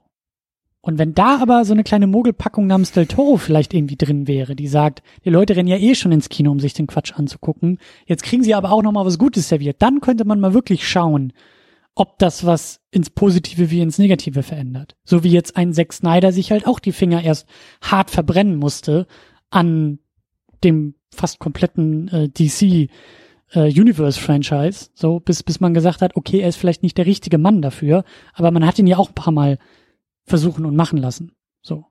Und das ist halt, das das fehlt Del Toro halt einfach. Hätte er mal den Hobbit gemacht, dann hätten wir zumindest eine kleine, eine mögliche, äh, ähm, wie sagt man, Waagschale oder einen möglichen Indikator, so, weil Ja, wahrscheinlich hätten wir dann auch nur einen Hobbit-Film, weil so wenig Leute reingegangen wären, weil der Trailer einfach zu interessant ausgesehen hätte. Weiß ich nicht. Ich kann mir auch vorstellen, dass das halt eher andersrum ist. Dass so, wenn Del Toro Transformers gemacht hätte, dann hätte er wahrscheinlich genauso viel eingespielt, aber die Kritiken wären besser. Und die Leute wären, also vielleicht nicht so Ja. viele Leute wären kotzend aus dem Kino gerannt. So. Also du meinst, äh, die IPs sind einfach zu klein, denen er sich bis jetzt annehmen durfte. Im Grunde genommen ja. Also im Grunde genommen, es fehlt zumindest noch so dieser, dieser, dieser Vergleichswert, dieser Testwert.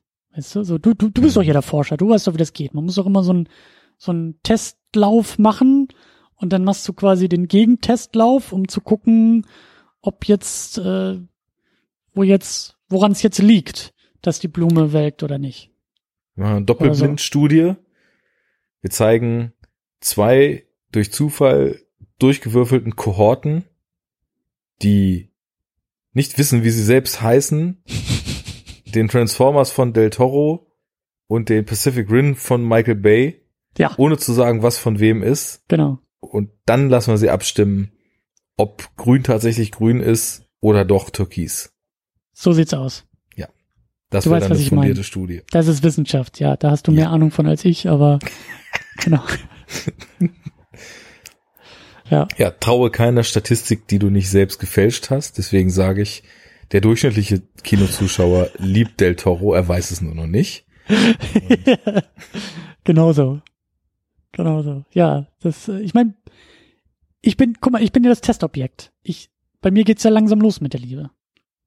Ja. Es war eine schwere Das- Geburt, aber Ich glaube ja auch, ähm, das ist so eine These von mir, dass, oh, jetzt habe ich gegen mein Mic gehauen.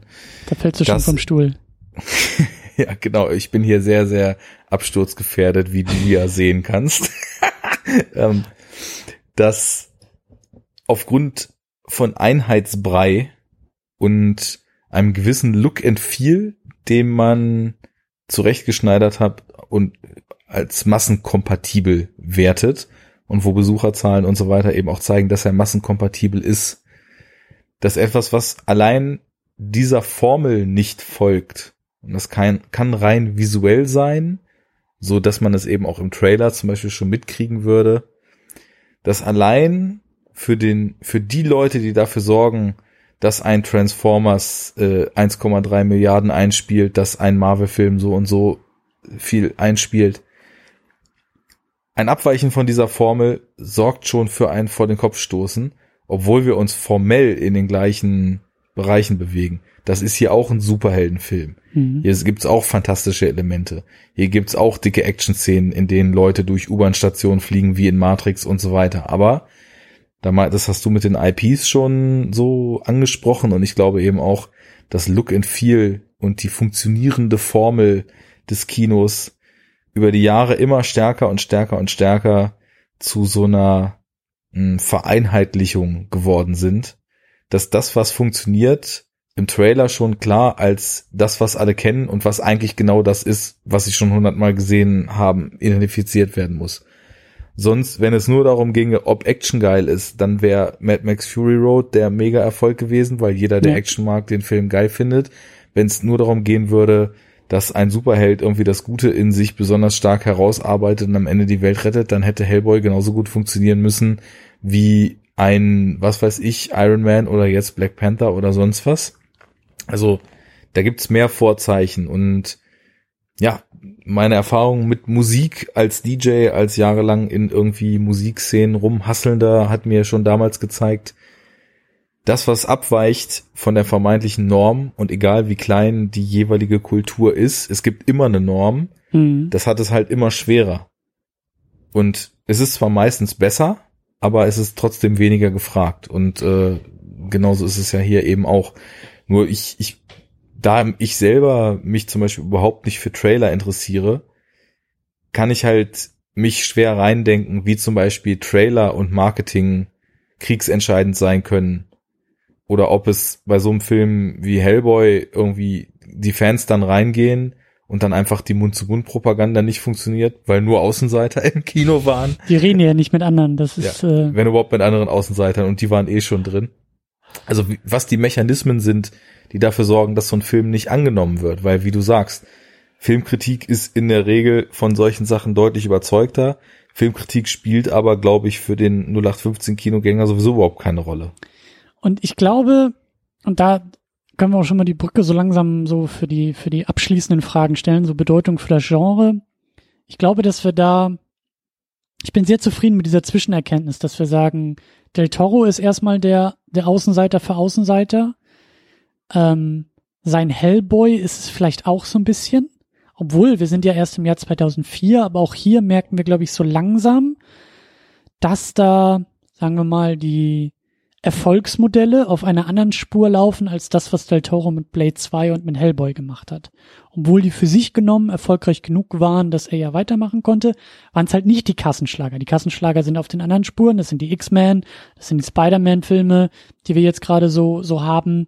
Da merken wir, das zieht mehr Und diese Verhandlungen von Außenseitern, hatten wir auch letztes Mal mit Hulk, das ist vielleicht problematischer. Und deswegen ist das vielleicht auch eine Sache, die dann in den späteren Jahren gar nicht mehr versucht wird. Weswegen wir im Jahr 2018 bei irgendwie 20 Marvel MCU-Filmen plus irgendwie äh, jedes Jahr ein gefloppter äh, DC-Film ergibt Superhelden-Genre ankommen.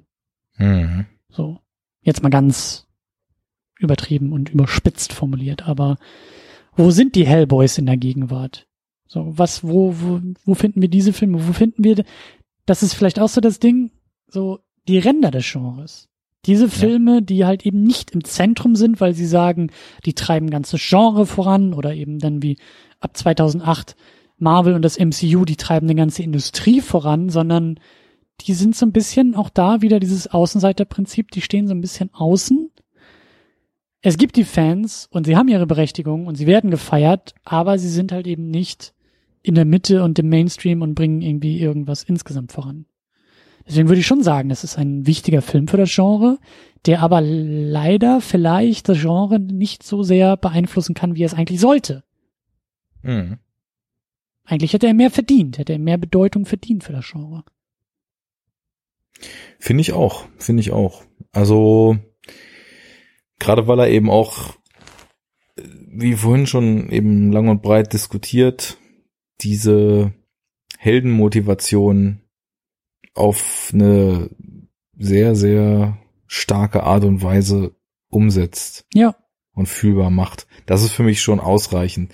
Außerdem haben wir hier natürlich auch äh, wieder lauter Dinge, die wir bis jetzt noch nicht in der Form so hatten. Also bis jetzt waren auch häufig die Villains immer so menschenähnliche Typen. Ne? Also es ging immer um andere Leute im Anzug oder im Suit. Mhm, mh. Äh, bei ja, bei, bei Hulk ist es dann am Ende so ein bisschen eskaliert mal, letzte, letzte Sendung, als, also im Finale des Films, das war aber auch so völlig reingeflanscht.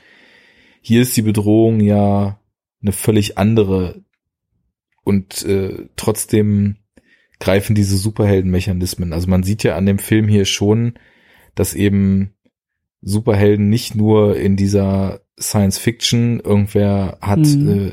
äh, ganz viele Waffen und bedroht alles oder in dieser sehr menschenähnlichen Villenform funktionieren können, sondern dass eben auch uralte Wesen aus irgendwelchen religiösen und christlichen Mythen plötzlich hier sich manifestieren und dann eben ein höllenartiger Dämon das Ganze verteidigt und dass es trotzdem total gut in dieses Superheldenschema passt. Also ich finde, da wird dem Ganzen schon eine neue Facette hinzugefügt, mhm, absolut. die wir so in der Form noch nicht kannten, weil bis jetzt die Superhelden und die Villains sind irgendwie immer Menschen gewesen, die sich in irgendwas verwandeln konnten oder in irgendwas verwandelt waren, bei den X-Men zum Beispiel. Hm, das ist hier was Neues. Das muss man schon sagen. Klar, die Nazis sind auch wieder Menschen und haben ihre niederen, äh, ja, niederen Antriebe und äh, Motive, aber dass eben diese ganzen Tentakelwesen und irgendwelche Dämonen und mhm. Behemothe und was auch immer dann eine Rolle spielen, das fällt mir jetzt zumindest nicht so ein, dass es bis jetzt schon im Genre vorkam. Und wie gesagt, Hellboy ist eher so Marke Superman, ist so dieses ähm, Prinzip von Vorbestimmung, mit der gebrochen wird. Was auch nicht jeder Superheld hat. Ne? Ja. Die meisten haben ihr Trauma, was sie überwinden müssen, um dann wieder irgendwie ähm, mit der Überwindung des Traumas zum Held zu werden. Nee, das ist es hier nicht wirklich. Hier ist es nicht das Trauma, das überwunden wird. Hier ist es der vorbestimmte Weg, der sich offenbart, der aber abgelehnt wird. Ja. Und man entscheidet sich für was anderes. Das, ja. das hat auch nicht jeder Held, nicht jeder Superheld so für sich. Das stimmt. Das ist, äh, da gibt's immer wieder interessante es sind wirklich dann auch äh, viele Facetten, die da reinspielen. Immer wieder interessante Geschichten, die man auch machen kann. Ich muss zum Beispiel an Iron Fist denken, der ja auch sich seinem Schicksal widersetzt, da in Kunlon oder wie dieser Ort heißt, die Stadt zu beschützen und äh, Angreifer umzubringen sein ganzes Leben lang und dann eben vor seiner Bestimmung flieht und in New York zum Superheld wird, aber irgendwie auch nur so eine gestrauchelte Persönlichkeit ist. Äh, auch ein schönes Motiv irgendwie, dass so die Kraft, die einem gegeben ist, und eigentlich für was anderes Hm, eingesetzt hm, werden sollte, hm. dann für diese Sache kanalisiert wird. Ja, also für mich auch ein ganz klarer Superheldenfilm und äh, ein wichtiger Vertreter, der äh, auch weil er einfach ein sehr guter Film ist, schon mal für mich da definitiv in den Kanon gehört und Ja. Weil er eben auch äh, wieder viele Nuancen dem Ganzen neu hinzufügt, die bis jetzt noch nicht in der Form ausgeprägt waren. Absolut. Und ich möchte eigentlich Del Toro auch in diese, in diese Riege der, der wichtigen Regisseure einreihen. Danke, danke. Ich wollte nämlich Also auch darauf hinaus. Für das, für das Superhelden-Genre. Also Del Toro ist ein wichtiger Sup- Superheldenregisseur. Ich möchte aber, wenn wir in diesem, also ich stelle mir da immer so ein Regal vor. So ein bisschen Futurama-mäßig. Da sind dann so die Mhm. Köpfe. Da ist dann Richard Don der Kopf von Richard Donner im Einmachglas und der Kopf von Tim Burton im Einmachglas und von Sam Raimi. Und da ist auch Del Toros Kopf im Einmachglas. Aber ich finde, der müsste halt irgendwie anders da sein. Der ist so, so ein extra Regal, so einen halben Meter daneben und so drei Stufen darunter. Mit so einem, mit so einer extra Lampe und so einem extra Podest, wo er dann draufsteht und so einem extra Vorhang. Das halt auch sagt, ja, du gehörst dazu, aber irgendwie bist du halt auch da so ein bisschen der kleine Außenseiter. Und ich glaube, er wird sich da sehr wohl fühlen. Ich glaube, wenn man den Vorhang aufmacht und dann sind da die ganz großen und du musst den extra Vorhang aufmachen, nur für Del Toro, der sagt, hallo, ich bin auch hier. Ich glaube, das ist so ein Bild, das, ohne ihm jetzt da irgendwie zu nahe treten zu wollen, aber ich kann mir vorstellen, dass er sich da vielleicht auch ganz wohl fühlt. So.